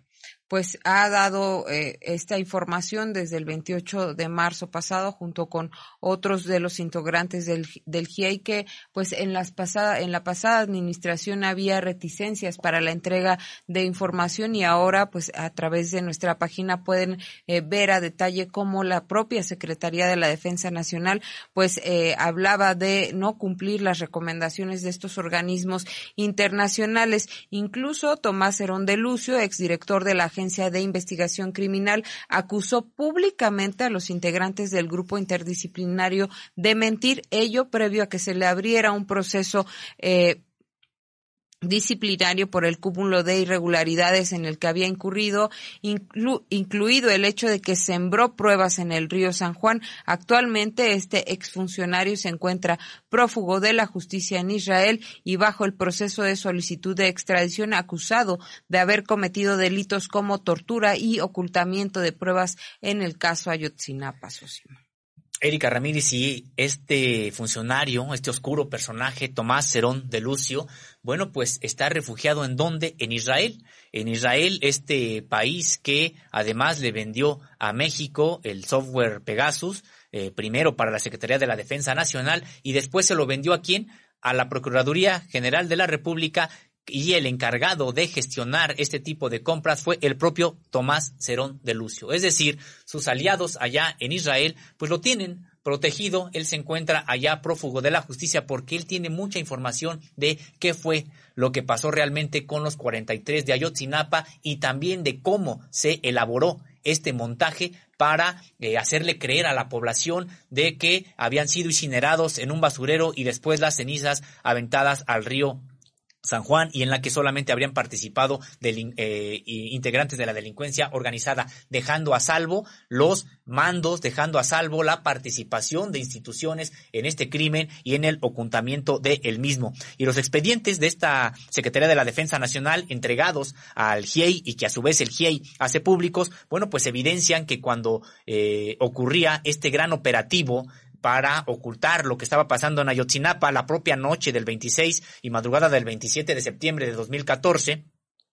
que bueno, eh, además de recordar que no solamente ocurrió ahí la desaparición de los 43 normalistas, sino también eh, ocurrieron seis ejecuciones extrajudiciales y hubo más de 40 heridos en distintos ataques y persecución con tentativa de homicidio contra 120 personas. Bueno, pues mientras ocurrían todos estos hechos, autoridades militares del más alto nivel estuvieron al tanto de esos crímenes en tiempo real por sus labores de espionaje que tenían. Y sí, sabemos ahora que tenían infiltrados entre los propios, infiltrados militares entre los propios estudiantes de la normal, pero además de que eran espiados en sus comunicaciones con este software que decimos que tenía bajo su control la propia Sedena y la Procuraduría General de la República, entre otras dependencias, que es Pegasus, y que tenía la capacidad para prácticamente controlar el, los teléfonos celulares de los estudiantes y saber lo que estaba pasando con una suerte de micrófonos de en tiempo real mientras eran, mientras estaban siendo agredidos. Es decir, toda esta tecnología que además costó, recordemos, Erika Ramírez cortó, costó más de 10 mil millones de pesos a México, no se utilizó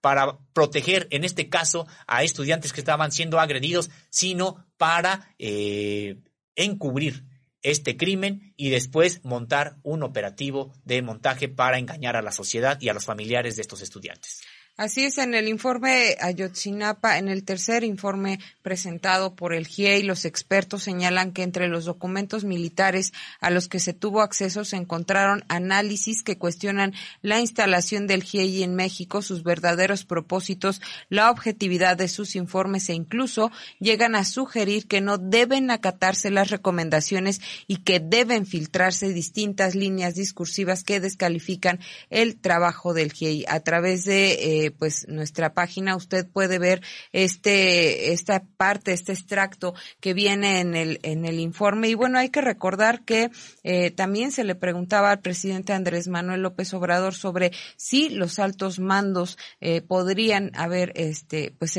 haberse enterado de todo de todo este operativo de todas estas informaciones que se están eh, generando y que están saliendo a la luz. Y bueno en algún momento el presidente y haciendo referencia a este video que también se publicó eh, en eh, en acompañamiento con este tercer informe, eh, pues los altos mandos, dice, debieron de estar interesados de cómo pues se involucraron, ¿no? En, en este en este montaje que se presentó más adelante para decir que los alumnos habían sido incinerados. Sí, o sea, en efecto, el, el, presidente de la República ha señalado que tuvo que haber estado informado, enterado e incluso dando instrucciones, pues el propio presidente de la República y también quienes en ese momento encabezaban las secretarías de Seguridad y Defensa Nacional, es decir, las secretarías de la Defensa Nacional, que recordemos es la encargada de organizar y administrar dos fuerzas armadas, el Ejército Mexicano y la Fuerza Aérea, y en el caso de la Secretaría de Marina, la encargada de organizar y administrar una fuerza es decir, la, eh, la Fuerza Naval, la eh, Armada de México. Y en este documento al que hacía referencia Erika, de manera textual, prácticamente el ejército dice el convenio suscrito por México con la OEA no fue negociado con el cuidado requerido, dando pie al GIEI a que el GIEI realizara reclamos absurdos y se adjudicara el derecho de publicar un informe, creara controversias y buscara generar presiones al gobierno mexicano, pidiendo el respaldo de la investidura papal y del, y del Parlamento Europeo. Eh, también dice que con esto eh, la Comisión Interamericana de Derechos Humanos logró su propósito de injerencia y operó al GIEI como una herramienta para descalificar al gobierno mexicano, denostar a la PGR e inculpar aún sin sustento al ejército mexicano. Bueno, pues vemos aquí parte de los reclamos de eh, las Fuerzas Armadas, de la Secretaría de la Defensa Nacional en tiempos de Peña Nieto porque se le dio entrada a una investigación independiente. Esta, esta investigación independiente que recordemos Erika Ramírez, probablemente por este tipo de presiones que también venían incluso del sector empresarial, dio por concluidas prácticamente expulsaron de mala manera a los integrantes del GIEI durante el sexenio pasado y a petición de los padres de, eh, de, de, Ayotzinapa, padres y madres, bueno, el presidente de la República accedió a que regresaran y gracias a esta investigación que hoy realizan tan importante, pues estamos teniendo acceso a estos documentos, a estas evidencias, como el video que también presentamos en los días pasados y que, bueno, eh, presentaron el día 28 de manera a todos los medios de comunicación, este grupo interdisciplinario de expertos independientes, donde se da cuenta de la participación de la Marina, algo que no se tenía noticia hasta antes de esta semana, en este operativo de montaje en el basurero de Cocula, en el que participaron además otras dependencias, prácticamente todas, las eh, involucradas en la seguridad de carácter federal. También en este, en este informe, pues se revela que eh, los documentos también descalificaban a, los a las organizaciones de derechos humanos que acompañaban y que acompañan a los padres y madres de los 43 estudiantes de Ayotzinapa porque consideraban su trabajo como ilegítimo y eh, disruptivas. Hay que recordar que eh, en el pasado las, eh, y nosotros tuvimos acceso a este eh, manual que, que, que, realizaba el CNI, el, el CISEM, perdón, en donde consideraban a las organizaciones defensoras de derechos humanos como un foco rojo en, eh, en materia de seguridad. Sosimo, eh, tú eh, fuiste eh, el que analizó prácticamente puntualmente ese documento y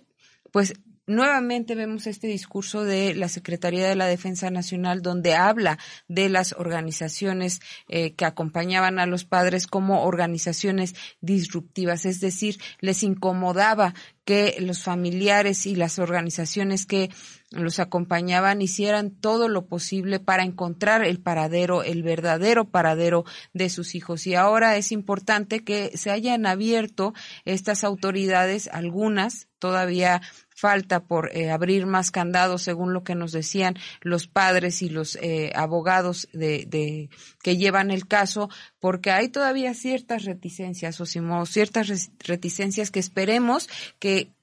pues ya con todo esto que se ha hecho público se vayan eh, soltando. Pues sí, importante lo que comentas, Erika Ramírez, de cómo han, considerado las agencias de seguridad nacional, las instituciones de seguridad eh, nacional, a las organizaciones sociales, porque estas instituciones de seguridad nacional históricamente no han sido instituciones de defensa del pueblo o de la nación en su conjunto, sino defensas de defensa de un régimen, defensa de un sistema y peor aún, defensa de un de un grupo político. Eso fue lo que ocurrió durante, eh, bueno, pues sí, los sexenios pasados, en el sentido de que tuvimos acceso, como bien hoy recuerdas, este equipo de periodistas de Contralínea, Periodismo de Investigación, tuvimos acceso en su momento a tres agendas nacionales de riesgo en tres distintos momentos y, eh, bueno, pues en una, en las tres, digamos, en las tres de ellas que publicamos, pueden revisar nuestros archivos en www.contralinea.com.mx, bueno, pues eh, publicamos cómo la, la, el propio CISEN en su agenda nacional de riesgos que construía con información del propio CISEN, pero también de la Sedena y de la Marina, bueno, pues señalaba que las organizaciones sociales eran parte de este tipo de amenazas o riesgos a la seguridad nacional. Entonces, bueno, pues esa es la visión que se tiene o que se tenía sobre estas organizaciones defensoras de derechos humanos y por eso aquí el reclamo del el ejército durante el sexenio de, eh, de Enrique Peña Nieto, porque, bueno, pues las organizaciones defensoras de derechos humanos habían entrado de manera importante a demandar la, el esclarecimiento de los hechos y a asesorar a los padres y madres de los alumnos que eh, fueron eh, pues secuestrados en un operativo que hoy sabemos una operación de estado para eh, bueno pues para su desaparición forzada. Así es y vemos el señalamiento de disruptivas Osimo hay que eh, pues enfatizar mucho en eso. Esos documentos militares a los que eh, a los que tuvieron acceso los integrantes del grupo GIEI recogen las comunicaciones que se realizaron entre las zonas militares, batallones, etcétera. Los documentos pertinentes no solo se encuentran en el 27 batallón, sino en los archivos de la zona militar 35 y de la novena región militar a la que pertenecen, así como en el Estado Mayor de la Defensa. De acuerdo con el tercer informe, numerosas documentales que se han revisado evidencian que en el propio momento de los hechos los distintos niveles de autoridades militares estaban al tanto, Sosimo, hay que hacer eh, mucho énfasis en esto, de lo que sucedía e incluso realizaron informes al más alto nivel sobre los hechos. Se le ha cuestionado al presidente Andrés Manuel López Obrador sobre si el presidente, el expresidente Enrique Peña Nieto y los secretarios de la Defensa y de la Marina se presentarán a declarar, a rendir cuentas sobre la participación que tuvieron en estos terribles hechos y el presidente ha comentado que será la fiscalía especializada en llevar el caso quién eh, quien se dedique a ver si lo cita o no, pero consideramos ya eh, y de acuerdo con lo que también comentan los padres, eh, con lo que nos comentaron y les presentamos ayer en video, pues es necesario que el expresidente Enrique Peña Nieto sea llamado a cuentas porque pues al parecer estuvo enterado de todos los hechos en el momento en que ocurrieron.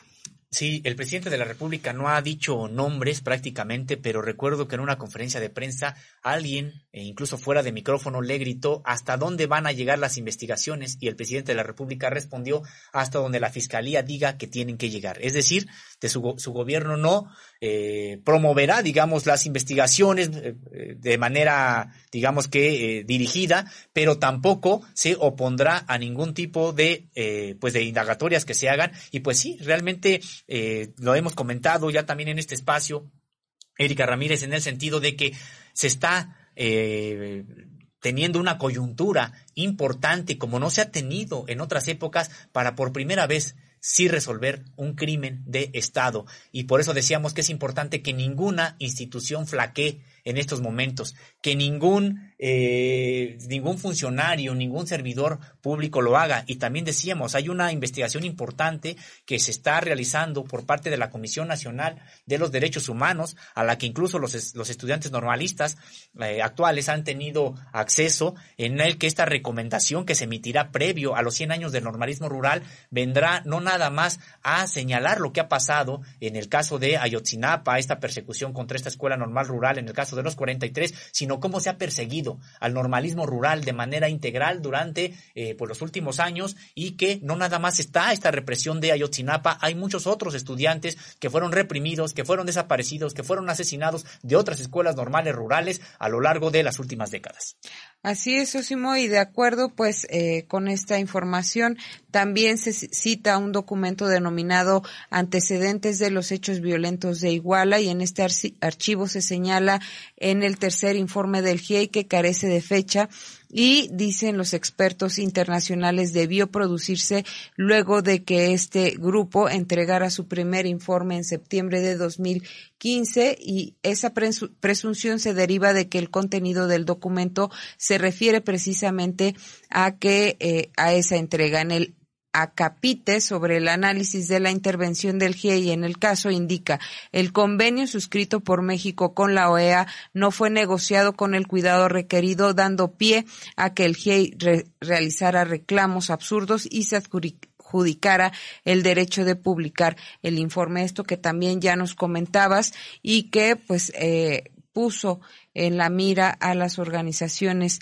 y al grupo de expertos para que fuera expulsado en la pasada administración y alejado. Imagínate qué hubiera pasado. O sea, ya pasaron siete años y medio de investigación. Si ellos hubieran continuado, les hubieran permitido continuar con su trabajo, quizá este informe que apenas pudimos ver el 28 de marzo pasado se hubiera entregado eh, pues ya desde hace algunos años y se hubiera avanzado en dar con el paradero de son 43 estudiantes, de 43 jóvenes que lo único que buscaban era pues cambiar su modo de vida, prepararse para poder otorgarle a su familia un cambio, eh, pues sí, de, vida y también que soñaban con cambiar de alguna manera el pedazo de mundo que les correspondía siendo profesores en las eh, comunidades más apartadas del país. Así es, Erika Ramírez, y nada más señalar que en esta, en estos reclamos, la Sedena no estaba sola, eh, estos reclamos a los que ahorita estamos teniendo acceso a propósito de lo investigado por el grupo interdisciplinario de expertos independientes, sino que también el sector empresarial muy activo en ese entonces para que se expulsara a estos integrantes del GIEI, muy activo para que se cerraran ya las investigaciones y se adoptara la versión de la supuesta verdad histórica fabricada eh, y que, bueno, pues incluso estaban señalando que no podían permitir que ingresaran los padres al batallón a buscar evidencias de eh, o rastros de que hubieran estado ahí sus hijos. Eh, no se les permitió. Eh, recordemos que incluso hubo una campaña en medios de comunicación para decir que no podían entrar los padres al batallón porque entrar a un batallón del ejército era como entrar a la intimidad de la patria. Así, prácticamente de ridículos en, con este tipo de, de, argumentos, de frases, bueno, pues impidieron precisamente impidieron decir eh, entrar a eh, porque era violar digamos la integridad de la patria. Pues qué acaso quienes iban a, entrar eh, que eran campesinos provenientes de las regiones más apartadas de este país muchos de ellos de origen indígena acaso no eran la patria misma entonces pero bueno ese fue precisamente el argumento y no se les permitió en ese entonces a los padres ingresar a buscar a sus hijos al batallón 27 sino varios meses años después cuando ya prácticamente si es que había alguna evidencia de que ahí hubieran estado, ya te, habían tenido el tiempo suficiente para borrar cualquier, cualquier vestigio. De acuerdo con el tercer informe, pues dado a conocer en días pasados en un apartado posterior llamado Consideraciones, ese mismo documento afirma que la Comisión Interamericana de Derechos Humanos no siguió por el propósito de esclarecer los hechos y de encontrar a los estudiantes. Incluso va más allá al señalar que la comisión eh, logró su propósito de injerencia y operó al GIEI como una herramienta para descalificar al gobierno mexicano, denostar a la Procuraduría General de la República e inculpar aún sin sustento al ejército mexicano. Sosimo, esto que ya también nos comentabas y que es pues importante enfatizar en esto porque pues sin duda hubo un obstáculo institucional muy importante que fue encabezado por la Secretaría de la Defensa Nacional. Y en esto, precisamente en este proceso de desprestigiar a todos aquellos que estaban demandando que realmente se hicieran las investigaciones, bueno, pues eh, como decíamos, estaban a, tenían en la mira a el Centro de Derechos Humanos de la Montaña, Tlachinola, en este centro importantísimo dirigido por Abel Barrera Hernández, allá en la montaña de Guerrero, el Centro de, el Centro de Derechos Humanos, Miguel Agustín Pro Juárez, también, bueno, pues de una tradición muy amplia en la defensa de los derechos humanos, y que eh, recordemos que incluso en esa época Erika, hubo, se dieron a conocer revelaciones, espionaje que se estaba realizando en contra de estos defensores de derechos humanos que estaban asesorando y siguen asesorando a los padres y madres de los 43 y empezaron a publicar conversaciones privadas de ella, de, de estas personas en los medios, bueno, pues con el afán de qué, con el afán de denostarlos, con el afán de eh, quitarles, restarles autoridad moral ante lo que estaban haciendo. Toda una operación de Estado utilizando recursos públicos para eh, tratar de ocultar la verdad y de meritar a quienes estaban exigiendo que se conociera eh, la verdad real y que además se realizaran las investigaciones correspondientes. Otra de las revelaciones del ejército que pues se encuentran en este texto publicado en, nuestras, en nuestra página de Contralínea de la autoría de Nancy Flores dice que al al papel que ha jugado la Sedena en el caso Ayotzinapa, el tercer informe del GIEI no solo da cuenta de las labores de espionaje de forma ilegal a los normalistas rurales y que tuvo conocimiento de lo que sucedía con los jóvenes en tiempo real, sino también de omisiones de información muy relevantes para esclarecer este crimen. Y bueno, al respecto, eh, uno de los padres de los estudiantes nos decía, lo veíamos ayer en el video, eh, de qué tan alto fue el nivel de, de conocimiento de, de, de mandos en, en, todos los niveles eh, que pues estaban siguiendo a los estudiantes en tiempo real. O sea, son decisiones que no toma cualquier funcionario público y eh, pide que se siga a, un, a una persona, ¿no? Esto tiene que, esto es por, eh, pues sí, desde el más alto nivel de las secretarías. Y recordar, recordar, Erika Ramírez, que incluso estos estudiantes habían sido presentados en los separos, en estas barandillas. Varios de los estudiantes que pues hoy están desaparecidos sí fueron presentados ante autoridades civiles, fueron presentados ante autoridades civiles y ahí hubo presencia de militares, en la presencia también de militares. Y después no se supo ya nada más de ellos. Es decir, estaban involucrados los militares por lo menos, por lo menos por omisión, porque no, si estaban ahí los militares, estaban ahí los muchachos y después ya no se sabe dónde están, bueno, pues al menos por omisión tendrían que responder quiénes estuvieron, quiénes, los militares que presenciaron eh, eh, la, las primeras probablemente declaraciones que incluso hicieron los estudiantes ante en, en, estos separos, en estas barandillas. Y también tendríamos que señalar sobre las autoridades civiles, las autoridades civiles que los recibieron, las autoridades civiles que los vieron, ¿qué dijeron? Es más, ¿por qué no hay, eh, podríamos preguntar, por qué no hay documentos que amparen la llegada de los estudiantes ahí, porque todo eso genera documentos. Quiere decir que entonces hubo un proceso después de destrucción de pruebas, de destrucción de evidencias. Así es, y también se habla pues de, sobre este batallón 27 que está en, en, la zona y al respecto se apunta que si bien varias declaraciones de mandos de dicho batallón señalaron que en distintos momentos de la investigación que los militares que salieron a patrullar la ciudad de Iguala lo habían hecho a partir de las 0.30 horas de la madrugada del, del día 27 cuando se había producido ya el segundo ataque al a los normalistas sobrevivientes y cuando los estudiantes desaparecidos habían sido llevados con eh, dos horas antes por policías municipales que los detuvieron. Nuevas declaraciones, eh, pues cuestionan estas versiones. Con base en las mismas, podemos afirmar que las patrullas salieron antes de las 0.30 horas porque ya se encontraban en, el Palacio de Justicia cuando ocurrió la segunda balacera en la calle Juan N. Álvarez. De la misma manera, el recorrido incluyó otros sitios que no se habían reconocido en las primeras declaraciones como, pues esto que ya comentaba Sosimo, los separos, barandillas y hay que tener en cuenta que existen varias pruebas y declaraciones de personas que manifestaron haber visto la presencia de normalistas detenidos en ese lugar. Sosimo así lo menciona este, este, este informe, del GIEI. Así es, bueno, pues un informe que decíamos muy importante, un informe que prácticamente eh, ha pasado de noche para la mayoría de los medios de comunicación. Vimos imágenes impactantes de camionetas de la Secretaría de Marina eh, eh, con nuevas, es una nueva evidencia, nueva nuevas informaciones. La Secretaría de Marina con dos bultos y, y una fogata que inició ahí en el basurero de Cocula previa a que llegara el grupo de interdisciplinarios de expertos independientes y que también llegara el equipo forense de especialistas argentinos, es decir, fueron a preparar un escenario y hay video de eso. Eh, y prácticamente esto que hubiera sido pues eh, relevante para todos los medios de comunicación, resulta que apenas dos lo llevaron a sus primeros, a sus primeras planas, a sus titulares. ¿Por qué? Porque sigue esta campaña de los poderes fácticos en México de ocultar lo que verdaderamente ocurrió en, eh, en la noche de Iguala del 26 y 27 de septiembre. Es decir, eh, estos, este, este grupo eh, oligárquico que buscó desaparecer al normalismo rural y luego encubrir eh, lo que pasó en Ayotzinapa, pues sigue, sigue vigente, sigue en la misma idea de ocultar este tipo de información y por eso aquí en Contralínea hemos dado pues cuenta de manera amplia de este informe del GIEI porque no es una repetición de los, de los dos informes anteriores. Hay información muy importante y estaremos muy atentos hacia el tercer trimestre de este año, hacia finales del tercer trimestre de este año,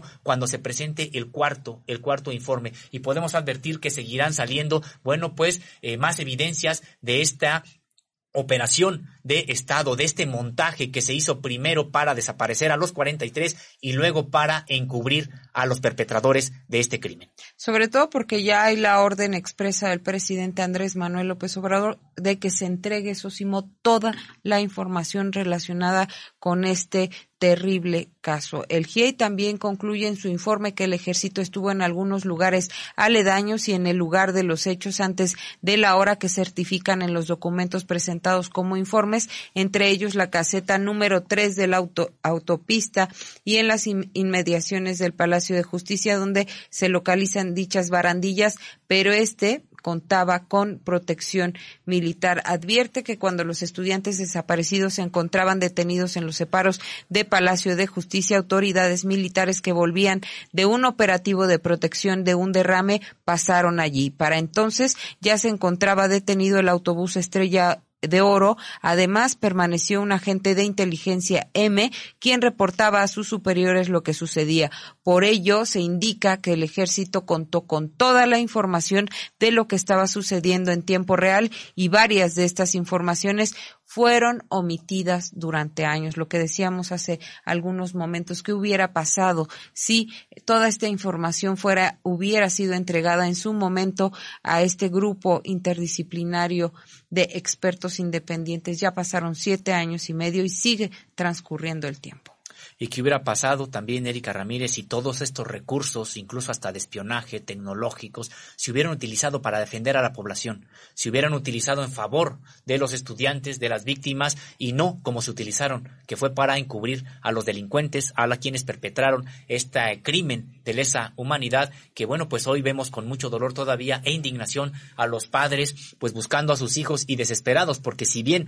han señalado de manera clara que hay una nueva voluntad, que hay voluntad de la actual gobierno en términos generales, bueno, pues también hay resistencias todavía de muchos funcionarios para entregar la información, entre ellos eh, integrantes de la Secretaría de la Defensa Nacional, quienes no han proporcionado toda la información que ya ha ordenado desde la titularidad del Poder Ejecutivo que se entregue. Por eso decíamos, esperemos cómo vendrá el cuarto informe Esperemos que estas, estas reticencias se superen y que se haga valer esta orden de, manera pública dada por el titular del Poder Ejecutivo para que se entregue absolutamente toda la información. Y también señalar esta parte porque muchos eh, con el discurso anticuado del viejo régimen que dicen que esto no se debería de conocer porque esto lesiona a las instituciones. No, lo que lesiona a las, a las instituciones es de que se siga permitiendo, que siga habiendo encubrimiento y que delincuentes sigan siendo protegidos por las instituciones. Por el contrario, si es que hay un saneamiento de estas instituciones, bueno, pues vendrá también un reconocimiento social en ese sentido. Así es, en sus nuevas recomendaciones, el grupo eh, eh, interdisciplinario de expertos independientes pide a la Secretaría de la Defensa que aporte toda la información que posea respecto de este caso, pues hasta ahora pues se ha mantenido reticente, lo que ya le, le decíamos hace algunos eh, minutos, aún con falencias, los archivos que ha podido revisar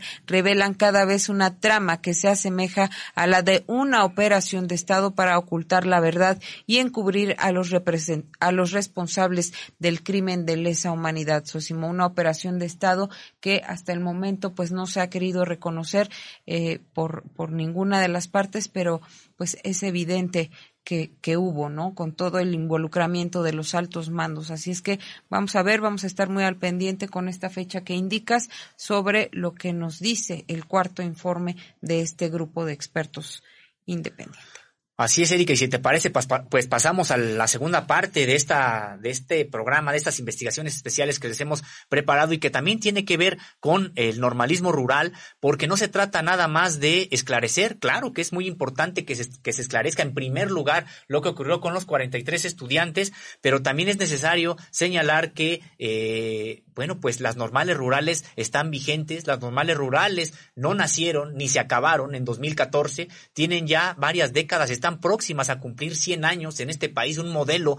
educativo eh, impresionante, integral y que han resistido los embates de personajes como Díaz Ordaz, que trató de desaparecer eh, totalmente el normalismo rural después de la represión de los estudiantes de la Ciudad de México en 1968. Todas las baterías de Díaz Ordaz se enfocaron y prácticamente de manera silenciosa, sin medios de comunicación, bueno, pues acabar con las normales rurales, a cerrar las normales rurales, cerró la mitad, cerró 17 en ese entonces, pero otras 17 eh, subsistieron, resistieron, incluso eh, desafortunadamente con la pérdida de vidas, con las desapariciones también que implicó este acoso, esta agresión en contra de las normales rurales y luego sobrevivieron también a un periodo oscuro, muy difícil para ellas, que es el todo el del neoliberalismo, donde se les trató de extinguir con eh,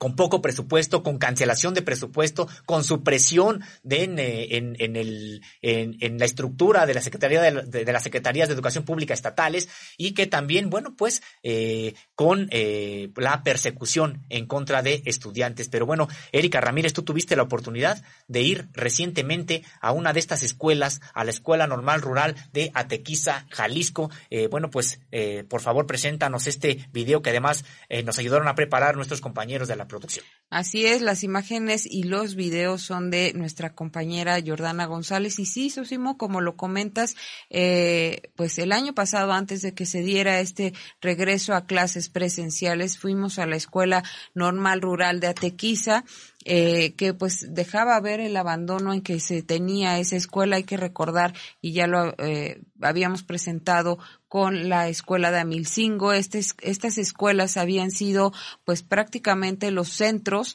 de estudio permanentes para los, los jóvenes que no podían ir a tomarse sus clases a distancia como eh, pues lo ordenaban las, eh, lo solicitaban las restricciones sanitarias porque pues viven en comunidades muy, muy alejadas, son hijos de campesinos, son hijos de obreros, muchas veces no tienen acceso a internet y pues era imposible que eh, los jóvenes eh, se fueran, así es que permanecían en las escuelas normales, lo que no ocurrió en esta escuela normal rural de Atequiza, Jalisco, la escuela normal rural Miguel Hidalgo, que eh, pues comenzó a ser abandonada porque los jóvenes no, no, asistían dejaron prácticamente que los módulos eh, se quedaran ahí. Cuando fuimos, pues se veía todo el deterioro que, que había y esto es Sosimo a consecuencia de que en el estado se abrió la convocatoria de esta escuela normal rural que era exclusiva para campesinos e hijos de obreros, hijos de campesinos y obreros a toda la población. ¿Qué quiere decir esto? Es una manera de que otro sector económico entre y comience a hacer uso de estas instalaciones, de estos, eh, pues sí, de estos módulos que, que hay eh, del albergue, de los, del comedor y se, se le quite esa oportunidad a los más pobres, a los jóvenes más pobres que pretenden entrar a esta escuela normal rural. Pero ¿qué te parece si vamos al, al primer tramo de este video? Fundada en 1934 en Camichin, Jalisco, como Escuela Regional Campesina, años más tarde convertida en la Escuela Normal Rural Miguel Hidalgo, ha resistido a intentos de desarticulación de su base estudiantil por parte de los gobiernos estatales y federales de manera histórica. Asentada en Atequiza, Jalisco desde hace más de 50 años, la institución educativa se enfrenta a la desatención del gobierno de Enrique Alfaro, la intromisión estatal en su organización y a un alumnado desinteresado en sostener los cinco ejes formativos característicos del normalismo rural. Lo anterior debido a que la matrícula fue abierta al público en general, olvidando que las normales rurales fueron creadas para hijos de campesinos y proletarios. Mi nombre es Noé Josías Aro Gómez. Eh, pues actualmente estoy estudiando el quinto semestre de la licenciatura en educación primaria aquí en la Escuela Normal Rural Miguel Hidalgo. Eh, tengo 20 años. Mi madre es secretaria de esta institución, mi padre es agricultor. Él trabaja fuera del país. Creo que sí. Buenas tardes. Yo me llamo Alan Osvaldo Hernández Becerra. Tengo 21 años de edad. Actualmente estoy cursando, eh, pasé a, cursar el tercer año de la, de la Escuela Normal Rural Miguel Hidalgo, que se encuentra aquí en Atequiza, 40 minutos de Guadalajara. Mi madre es ama de casa, mi padre eh, es este obrero, pero se encuentra en otro estado. Eh, mucho gusto, mi nombre es Fátima Medina, estoy estudiando, cursando la licenciatura en educación primaria y acabo de pasar a quinto semestre, tercer grado de, la normal. Sí, de hecho mi papá pues eh, era campesino y ahorita está en elegido. entonces a mí me encantaba, siempre me ha gustado, de hecho vivo a un lado de, de las parcelas. Un recorrido por la Escuela Normal Rural de Atequiza deja ver el abandono en que se encuentra por parte de estudiantes y autoridades estatales para cumplir con los cinco ejes de formación, educativo, deportivo, medios de producción, cultural y político. Las instalaciones fueron cerradas por la pandemia de COVID-19, contrario a otras normales que se mantuvieron abiertas. Afectó muchísimo. Ahorita creo que ha sido una de las tres escuelas que han dejado por completo los, los cubículos vacíos, que no se ha visto ni siquiera apoyo para poder venir a limpiar las áreas y pues también afecta en todos los ejes, no solo en el político que fue el más afectado, sino en todos los demás. En el eje mm, agropecuario, en el, en el de producción, módulos de producción, ya que en el mismo se han visto muy afectados por este lapso de tiempo pandémico, que estamos en absoluta inactividad. Sí, tuvimos que vender a los, a los puerquitos porque no había quien siguiera alimentándolos y nos aprovechábamos también del recurso del comedor porque los desperdicios que, quedaban pues es de donde alimentábamos a los animales también. Entonces pues no hay comedor, no hay de dónde sacar recurso, pues tuvimos que vender esos, esos animales y ahorita lo único que está activo es eh, las tierras de siembra. Ahí está Sosimo Camacho, este, estas instalaciones en donde nos decían los jóvenes, pues ni siquiera se habían podido coordinar para ir a hacer eh, algún tipo de limpieza y es lamentable. Eh,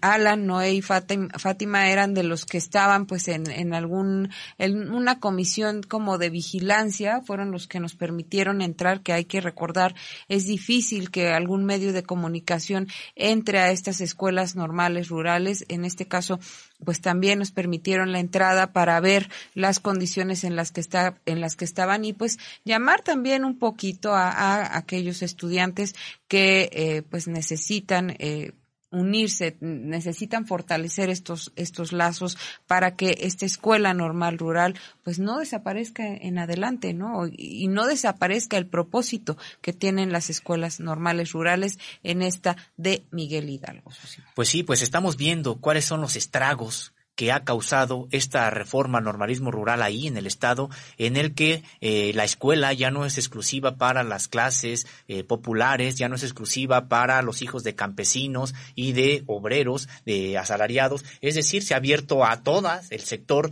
de la población y bueno, pues ahora vemos pues que los estudiantes tienen mayor eh, dificultades para organizarse porque no tienen tampoco la misma conciencia social. Al propio comité, le cuesta más trabajo hacer participar a los estudiantes. Esperemos que el comité vuelva a fortalecerse y recupere esta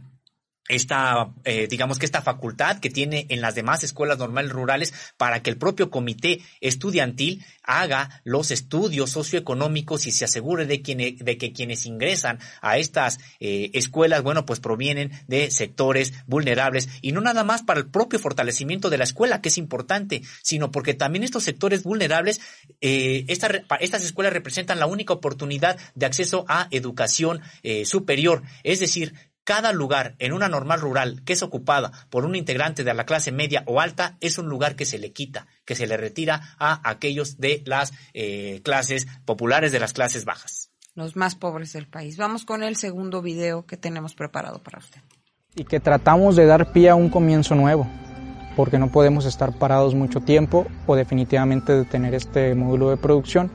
y tenemos que generar porque todo lo que generemos a final de cuentas es para nuestra institución y su mantenimiento, que nosotros como base estudiantil tratamos de aportar, porque definitivamente la parte administrativa tiene su parte por, por como obligación, como deber de parte de ellos. En medio de una pandemia, los alumnos ven cómo el modelo de la escuela se desvanece porque el gobierno de Jalisco ha decidido quitarle su esencia ser exclusiva para los hijos de obreros y campesinos, lo que implica que cualquier aspirante de cualquier estrato social puede acceder a esta. En consecuencia, se desalienta la formación en los cinco ejes que distinguen al normalismo rural, además de desalentar el compromiso de dar clases en los lugares más apartados del país. Eh, si bien, como dicen, las escuelas normales rurales se hicieron para hijos de campesinos y obreros, pero Considero que Jalisco es un estado con un nivel socioeconómico medio alto, entonces eh, llegan aquí personas que no tienen tanta necesidad y se aprovechan de los recursos que les da una, una escuela como esta. Pues ya no hay personas que forman parte del proletariado, son personas que no les interesa, vienen a la escuela y se van. Realmente el político, que es el que mantiene pues de pie esta escuela y muchos no lo entienden, muchos dicen pues para qué el socialismo ya no es bueno, el para qué luchar por algo. Y vienen al eje académico, se retiran y dejan de lado todo esto sin ser conscientes de que el eje político es el que mantiene viva esta escuela. La acción campesina también se ha dejado mucho de lado y el cultural y el deportivo no se han dejado por completo, pero sí han decaído con el paso de los años. Y yo pienso que esto también tendrían que valorar las personas porque no todas las instituciones te ofrecen algo así. Esta escuela pues este ha tenido una formación no tan buena en la organización estudiantil debido a que el gobierno ha implementado diferentes formas en la cual este ha intervenido por medio de maestros, este, evitando que se cree una organización estudiantil, es decir, un comité ejecutivo, para que ya no sigan los movimientos en contra, pues, o para, para que ya no haya un despertar de conciencia como ha sido pues este, la esencia del normalismo rural. Importantes las palabras de este estudiante que pues eh, reflexiona acerca de cómo en Atequiza, Jalisco, pues el mismo estudiantado ha dejado de impulsar eh, todos estos ejes eh, que, que hacen integral la formación de los egresados de las escuelas normales rurales y la importancia de lo que ya veíamos, por ejemplo, en Amilcingo, veíamos cómo estaban las chicas organizadas, cómo tenían este módulo de producción activo, cómo eh, tenían este eh, módulo cultural también activo, donde veíamos los trajes regionales, es decir, una formación integral que ya lo hemos comentado sería necesaria en todos los niveles y en todas las escuelas del país, Osimo. Bueno, pues sí, como decíamos, eh, bueno, importante todavía la lucha que hay en Atequiza y destacar que es importante que las normales rurales eh, se les defienda, pero se les defienda sí con presupuesto que es muy importante, con que lleguen las becas a tiempo, con que eh, se, con que lleguen los recursos que se les ha destinado desde la Federación y a veces los estados eh, bloquean la entrega de estos recursos, pero también con el respeto a su modelo, a su modelo de eh, internado, su modelo de comedores, su modelo de módulos de producción, eje deportivo, eje académico, eje cultural y eje político. Es muy importante que las escuelas normales rurales para que sigan con considerándose escuelas normales rurales, bueno, pues tengan el respeto de todas las instancias, eh, tanto federales como estatales de gobierno, y lejos de, eh, pues, atacar a este tipo de modelo, pues sí, sí es, sí es importante, se puede revisar, se puede mejorar, pero sin que pierda su esencia, su esencia como escuela normal rural. Vamos al último bloque de este trabajo preparado para usted. El gobierno de Enrique Alfaro Ramírez en Jalisco prometió que serían cumplidas las peticiones de la comunidad de la Escuela Normal Rural Miguel Hidalgo de Atequiza. No obstante, los estudiantes de esta normal aseguran que no han habido mejoras en la escuela. Se supone que pues el político prometió y prometió. De hecho, está quedó grabado. Pero como tal, pues no se ve un apoyo real a la institución, porque si preguntamos por ¿De dónde viene este recurso? ¿De las obras? Mm, siempre nos dicen que es el federal. Hace poco tiempo tuvimos una visita y se, se tocaron temas administrativos que quedan pendientes y seguimos en espera de esa palabra, como la rehabilitación y reestructuración como remodelación de ciertas áreas académicas, no tanto en la estancia, sino en la parte académica es donde pedimos que se haya innovación, reestructuración y remodelación pertinente. Son este, herramientas que por falta de constancia se ha venido deteriorando con el tiempo y que por la ausencia del personal pues ha estado estancado. Nos hizo una, un apoyo de 20 millones de pesos. No sabemos ahorita en qué han sido destinados, la verdad. Eh, sí hemos estado preguntando con el director de normales, a lo que nos dijo que nos iba a dar una respuesta. Y tratamos de buscar siempre la estabilidad y a pro de todos los estudiantes porque a final de cuentas son herramientas. No vamos a pedir nunca algo que nos va a sobrar, es algo que realmente necesitamos y que vamos a sacarle provecho. Cuidar y saber cuidar de su normal, porque eh, somos momentarios, somos instantáneos, llegamos y nos vamos, pero hay que saber cuidarla en ese momento. Entonces, siento que a Tequiza le hace falta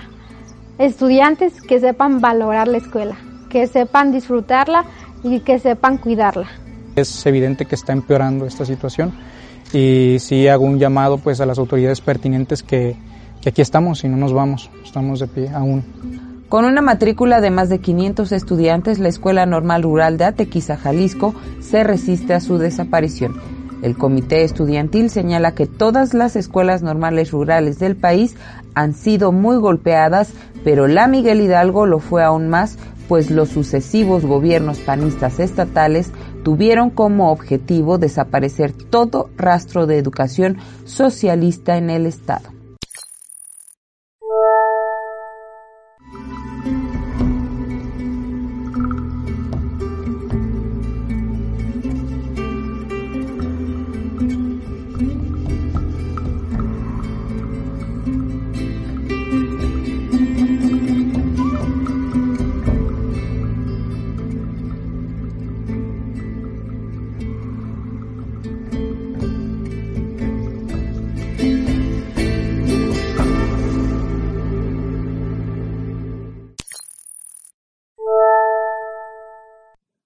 Que comentar, Sósimo, que en diversas ocasiones Atequiza, la Escuela Normal Rural de Atequiza, ha sido foco de hostigamiento y represión de los gobiernos panistas, todavía de castigo presupuestal en esta administración bajo la tutela de el eh, gobernador Enrique Alfaro. El 14 de octubre de 2019, el entonces secretario de Educación de Jalisco, Gerardo Rodríguez Jiménez, reconocía que la escuela padecía un rezago histórico derivado de las anteriores autoridades educativas que administraron mal los recursos en la dependencia estatal. Una nota del reportero Franco González, publicado en el diario Milenio de el 14 de octubre de 2021 indica que el funcionario jalisciense aceptaba que Atequiza había sido mal atendida por las autoridades en los últimos años. Osimo, y vemos eh, pues este, este abandono de las instalaciones que esperemos que ahora con el regreso a clases eh, pues se haya reactivado esta atención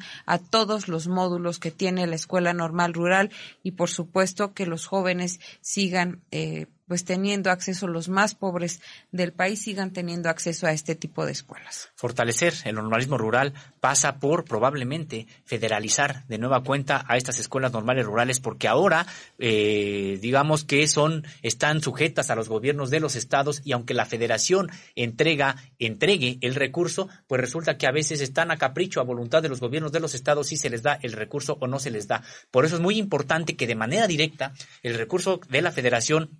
le sea entregado, se vuelva a federalizar la situación de las escuelas normales rurales. En esta propuesta que incluso eh, tuvimos en una entrevista con esta doctora eh, especialista en escuelas normales rurales y en muchas otras eh, temas también de, del campo mexicano, Tanalis Padilla, donde bueno, pues ella señalaba que sería importante que se federalizara de nueva cuenta, como en su momento así nacieron las escuelas normales rurales que digamos que dependían de manera directa del gobierno federal y no de los estatales. Y por otro lado también que se proteja al normalismo rural, como decíamos, desde eh, la propia ley, desde la propia ley de educación, donde se reconozca eh, en qué consiste el normalismo rural, cuáles son los ejes que eh, tiene el normalismo rural para que no se atente en contra de ellos y veamos situaciones como las que están padeciendo en Atequiza, Jalisco. Agradecemos mucho, por supuesto, a los jóvenes que fueron nuestro, nuestro guía en, en este viaje, en esta entrada a la Escuela Normal Rural de Atequiza y sin duda, pues serán unos grandes maestros. Aprendimos mucho, mucho de ellos, de Alan, Noé, Fátima y bueno, nuestro, nuestro eh,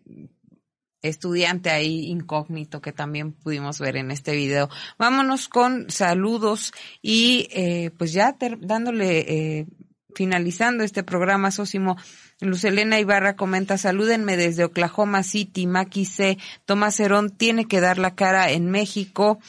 cárcel a todos los culpables. Edith B. dice que todos los involucrados rindan cuentas, ya es hora de que esto se aclare. Los padres de los estudiantes ya han sufrido demasiado, que se aplique la ley por igual a todos los que intervinieron. Alicia Alonso, toda mi solidaridad para los padres de los 43 de Ayotzinapa. Mar Itzera Itzeru, toda esa represión se debe eh, dependiendo quién esté gobernando, desgraciadamente. Maki se dice, así estamos esperando que Enrique Peña Nieto y su gabinete declare. María del Carmen Morales, sí, qué increíble, qué ha hecho tan grave que no se le dé importancia que tiene. Enrique Alfaro, no, en, Mercy de, Villa, perdón. Enrique Alfaro no más ve por sus intereses. Tiene Jalisco abandonado. Es un corrupto. Le hace honor a su partido. Ese partido del gobierno. Bueno, sí, también saludos a Emilio Jaramillo, a Mixli Tonali, a Cristina Zárate, a Carlos Tobar desde California, ya lo habíamos comentado, a Dora Emily Prado, a Londa Hernández, y nos dice Berta Alicia Baizábal, dice, la Corte Penal Internacional es una mala justicia, ¿por qué no juzga y castiga al gobierno de Estados Unidos? Nos dice Isabel Ramírez, felicidades por su profesionalismo en la investigación y presentación de sus noticias. Les auguro un rotundo éxito. Muchas gracias, gracias a Isabel, gracias a Berta. Boch y, Boch y Bustamante.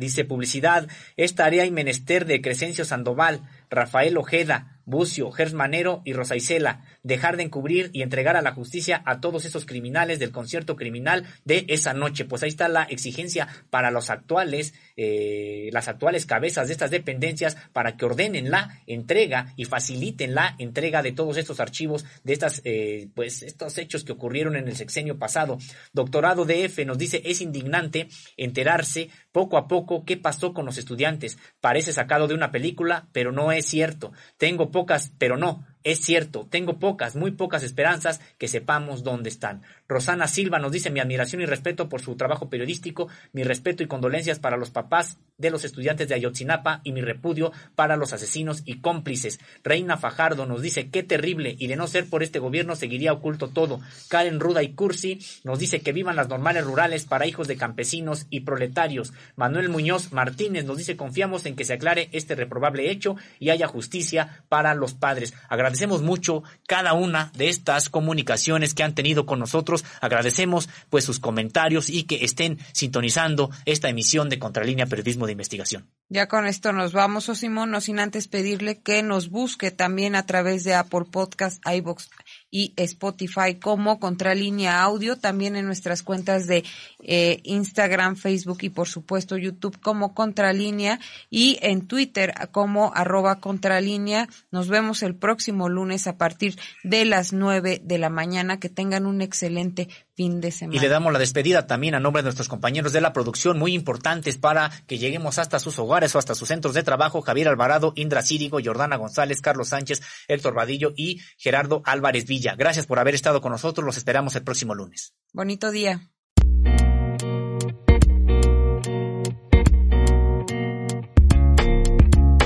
Contralínea Audio presentó el programa informativo de la revista Contralínea, Periodismo de Investigación.